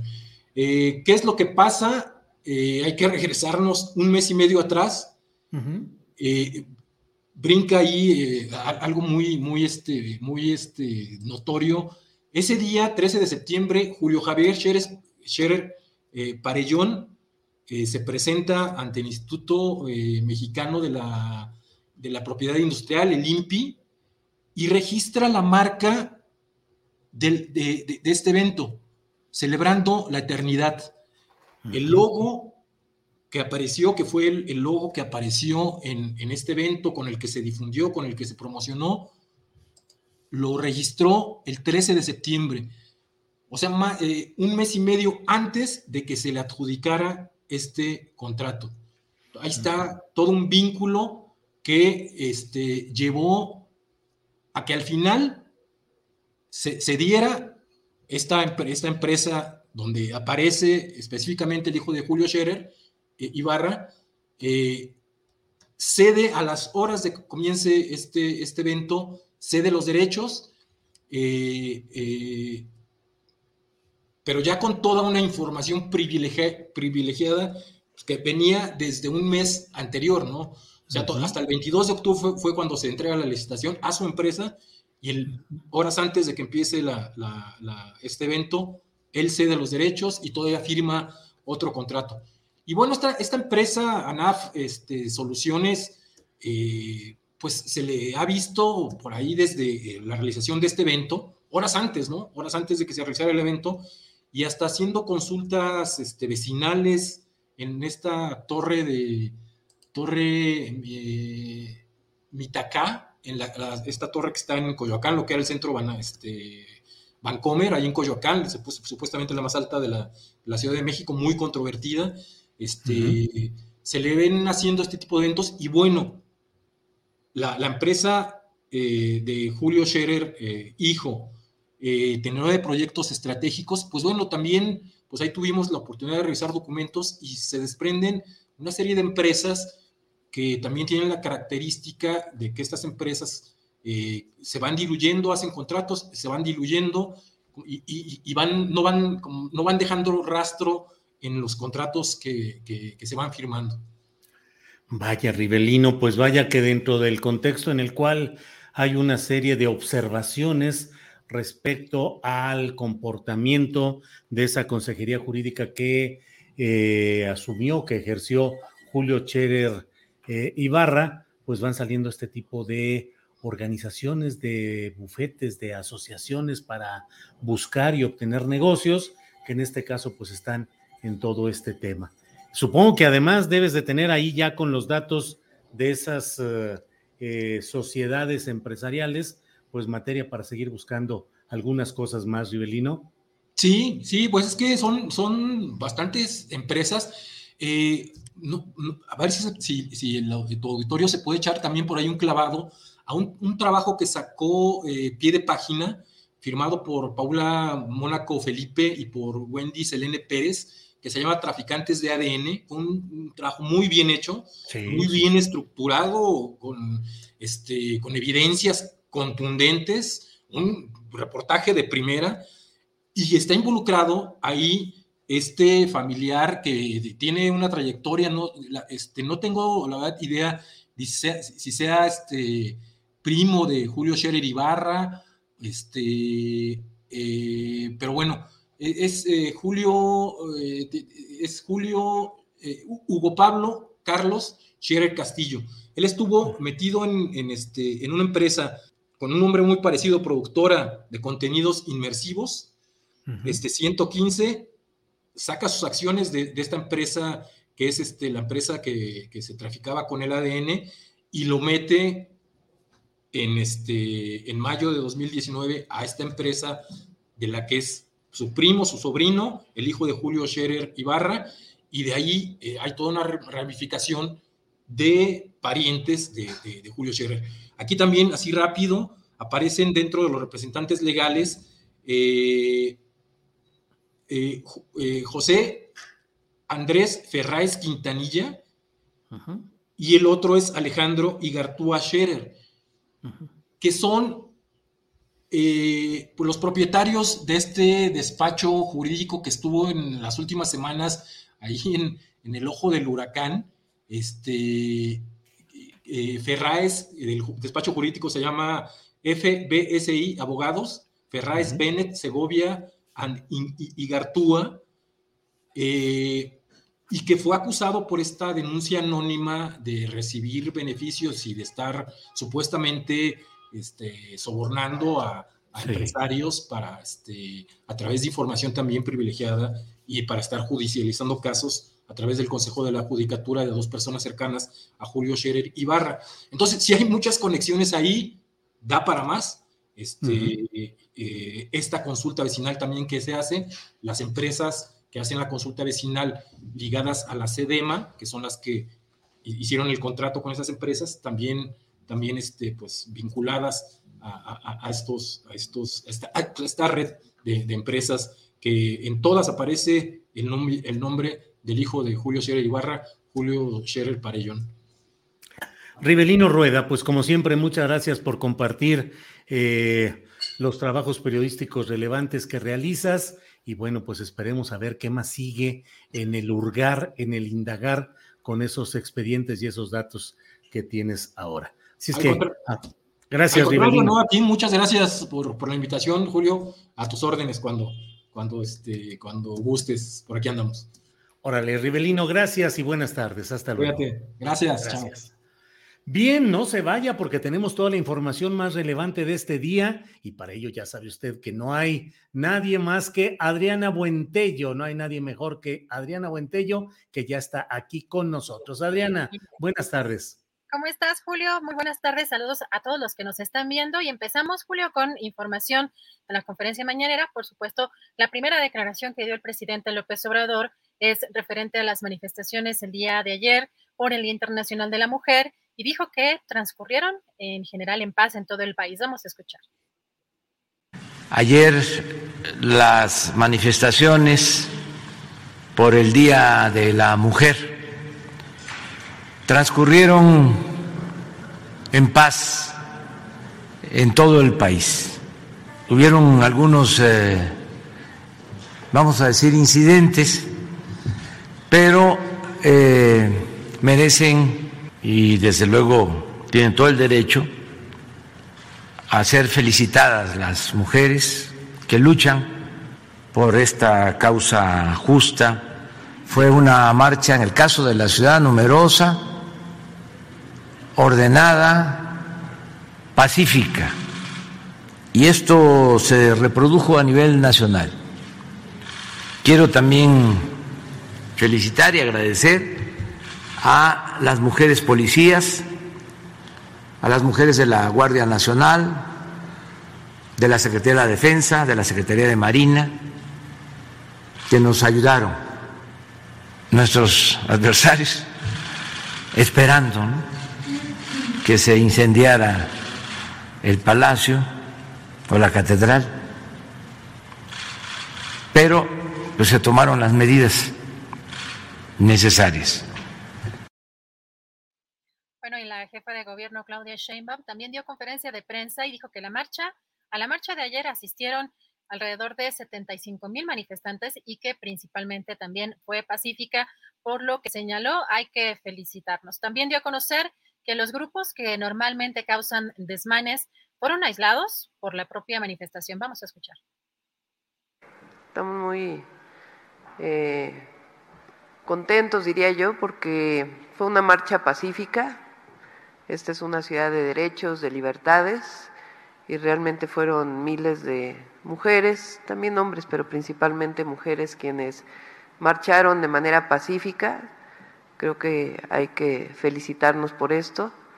Fueron alrededor de 75 mil, se estima, esa es la información de Secretaría de Gobierno y Seguridad Pública, Seguridad Ciudadana que hacen este conteo. Hubo algunos episodios, creo que fue bueno también que inclusive en muchos momentos de la manifestación o de las manifestaciones vimos como estos eh, grupos que normalmente causan eh, violencia o que tienen objetos peligrosos fueron aislados inclusive por la propia manifestación, creo que eso fue bueno.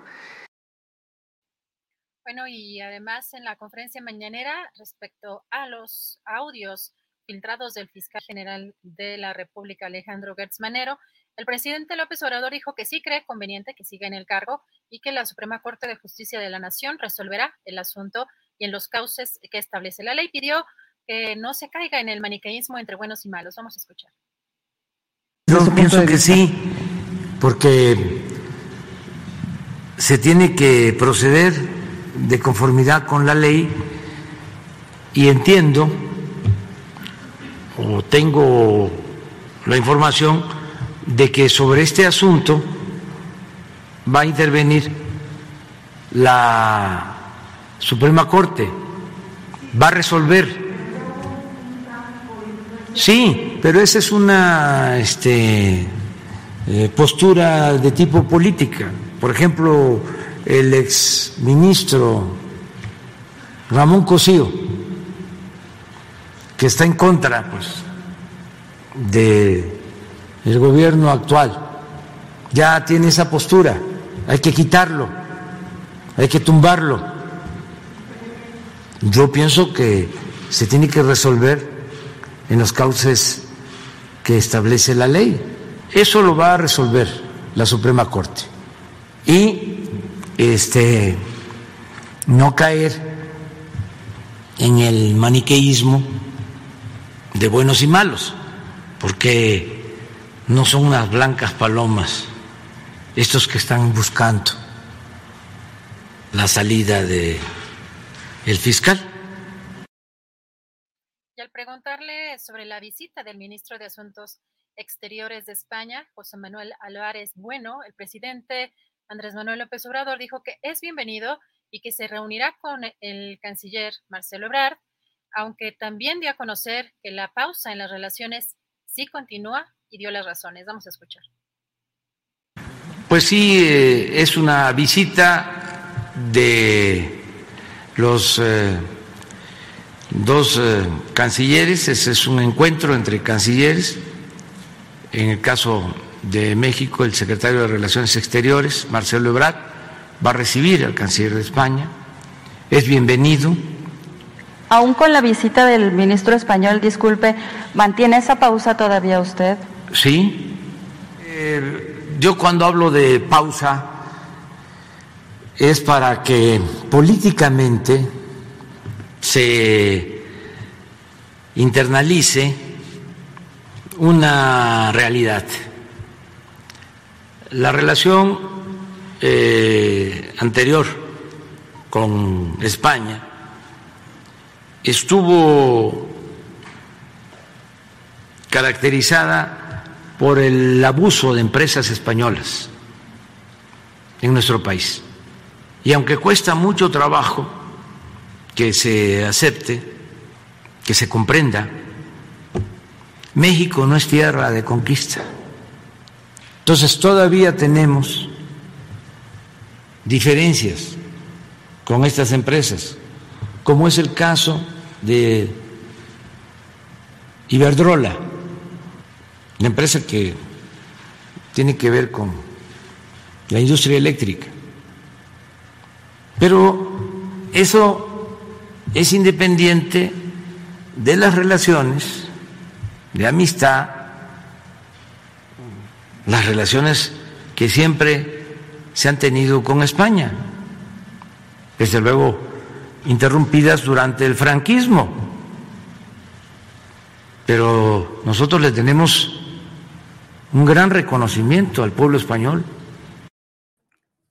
Julio, y fíjate que hace ya algunos minutos también este ministro se iba de Exteriores de España se iba a reunir eh, con los senadores y en su visita al Senado de la República, Julio expresa la preocupación del gobierno español por la iniciativa de la reforma eléctrica, que era lo que creo que muchos eh, suponíamos con este discurso que tiene el presidente López Obrador, particularmente señalando, como vimos en este segmento, a Iberdrola, bueno, expresó la preocupación del gobierno español por la iniciativa de la reforma eléctrica eh, que ya mandó el presidente López Obrador, por lo que pidió que sí se aprueba eh, un nuevo marco jurídico su aplicación. Julio, no sea retroactiva. ¿Cómo ves este tema que ya era eh, pues, previsible que se tocara en, pues, en estas reuniones que tenía ya concertadas el ministro de Asuntos Exteriores de España, Julio? Pues sí, eso nos muestra que la tregua no es tan tregua, que en realidad siguen las hostilidades digo, por la vía diplomática y declarativa finalmente, pero pues ese es el punto que está detrás de todo. La reforma eléctrica, los intereses de los grupos empresariales eh, tradicionalmente ocupados de estos asuntos y que al menos el registro de su paso por México, pues en muchos de ellos ha sido verdaderamente deplorable, eh, cargados de abusos, de corrupción y bueno, pues por eso hay que estar atentos. Pero bueno, a mí me parece muy positivo que ya esté por acá el embajador de, perdón, el secretario o el ministro de Relaciones Exteriores de España. Pues es un buen signo de que cuando menos, para eso es la diplomacia finalmente, para evitar las guerras que hay interés, interés en la relación con México. Julio, y también eh, hoy el presidente dio información sobre lo acontecido en el sábado en el Estadio Corregidora, dijo ya hay 10 detenidos más por, esta, por este caso y que solo queda una persona hospitalizada de gravedad.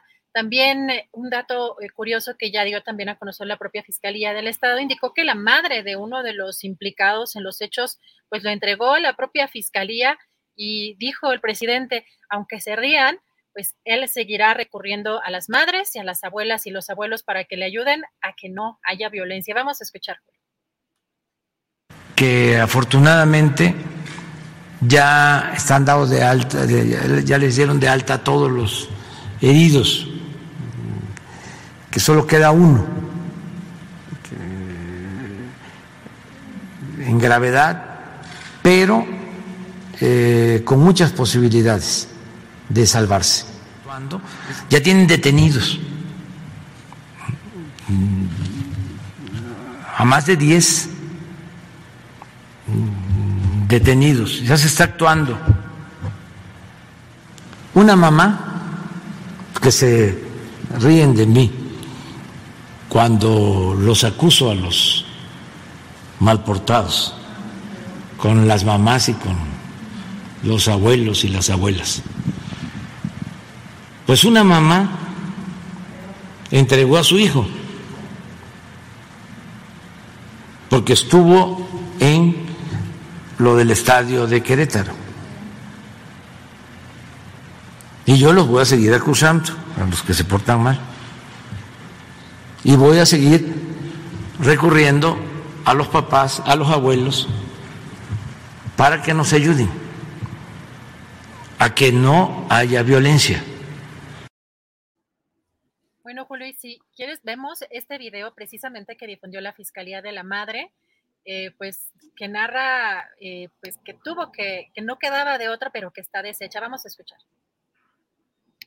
Ayer fueron a catear mi casa, este, él no estaba en mi casa, pues me dijeron que, ahí los policías me dijeron que pues lo más opcional es que si él se, él se, este, se comunicaba conmigo, pues que lo, pues que lo entregara para bien de, pues de él y bien de nosotros. Entonces, este, pues él llegó hace rato, yo platiqué con él Entonces yo le dije, ¿sabes qué? Le digo, este, las cosas están así y así, vámonos, te voy a llevar a la fiscalía. No me dijo nada, lo aceptó todo, me dijo que sí. Y aquí estamos, aquí estoy yo. Pues ahora sí que, que cada persona que, que tenga que tenga datos que sirvan aquí para la fiscalía, para, pues para nuestros hijos o hijos propios de las personas a lo mejor que están aquí, pues que se acercaran a, pues como lo hice yo. Me está rompiendo el corazón, estoy deshecha, pero no hay de otra. No hay de otra, aquí estoy y estoy con él. Julio, este video como estrategia para llegar a los otros sospechosos o a los otros que también ya han dado a conocer las imágenes, pues muy, muy particular que este video haya sido difundido por la propia fiscalía, pero sí llama mucho la, atención pues la declaración de, pues, esta madre. Sí, pues es parte de la tragedia que se ha vivido ahí con muchos elementos eh, de mucha sensibilidad, digo, el dolor de quienes vieron a sus seres queridos eh, caer en aquella vorágine y por otra parte, pues también de quienes vieron a sus hijos actuando y haciendo todo lo que ahí sucedió. Pero fíjate que mientras eh, el dolor se mantiene y mientras todo se sufre en este terreno, pues a mí me llama mucho la atención la respuesta que dieron los dueños de los equipos de fútbol, que simple y sencillamente hicieron como que castigaban e hicieron como que están eh, actuando, pero realmente eh, había, bueno, hay una frase, una palabra que suele decir Enrique Bermúdez, conocido como el perro, el perro Bermúdez, un locutor deportivo, comentarista deportivo, con un tono de voz muy peculiar y siempre haciendo palabras muy especiales. Y él solía decir, tirititito, tirititito cuando alguien estaba a punto ya de meter un gol y soltaba un calcetinazo, como dicen, un tirititito, y pues no pasaba nada. Aquí también la Federación Mexicana de Fútbol, los dueños de los equipos, soltaron un tirititito, porque finalmente cuando se esperaba que hubiera expresiones distintas, conciencia social, solidaridad para evitar este tipo de cosas, se fueron por la fácil movimientos efectistas, manejar algunas cosas y hoy hay mucho rechazo y mucho enojo en ciertos sectores deportivos y sociales porque finalmente los intereses de ellos, de los dueños de los equipos, prevalecieron por sobre la necesidad de atemperar estas cosas y evitar que se repitan tragedias como estas. Y es doloroso ver a esta madre llevando a su hijo a la fiscalía. Ella está cumpliendo con lo que siente que en su conciencia debe realizar, pero la pregunta es, ¿y arriba los dueños de los partidos, de los equipos, no hacen lo que una conciencia sana debería de decirles, sino la conciencia de seguir con el negocio y seguir con el lucro? Muchas cosas que decir se han aprovechado como todos los empresarios de la afición, del amor por los colores o por el fútbol o por, ¿no? O por ciertos eventos deportivos.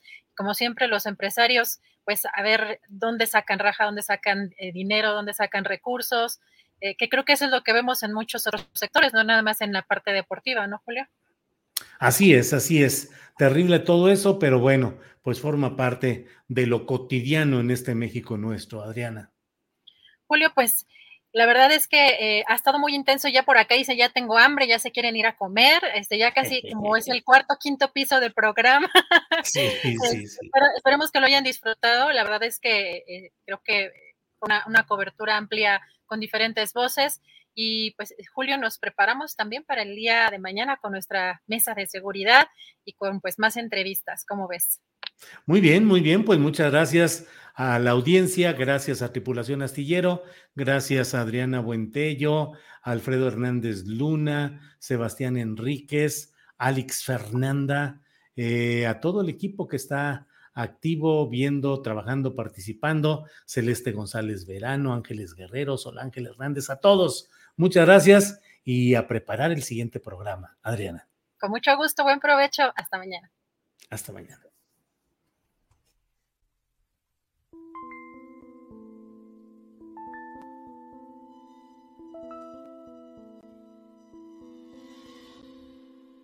No es pena la que sostiene el grito que das, que doy es esta rabia increciente que estalla por las que no. Puño, grito, mano, ombligo, todo el cuerpo lo destino junto a ti.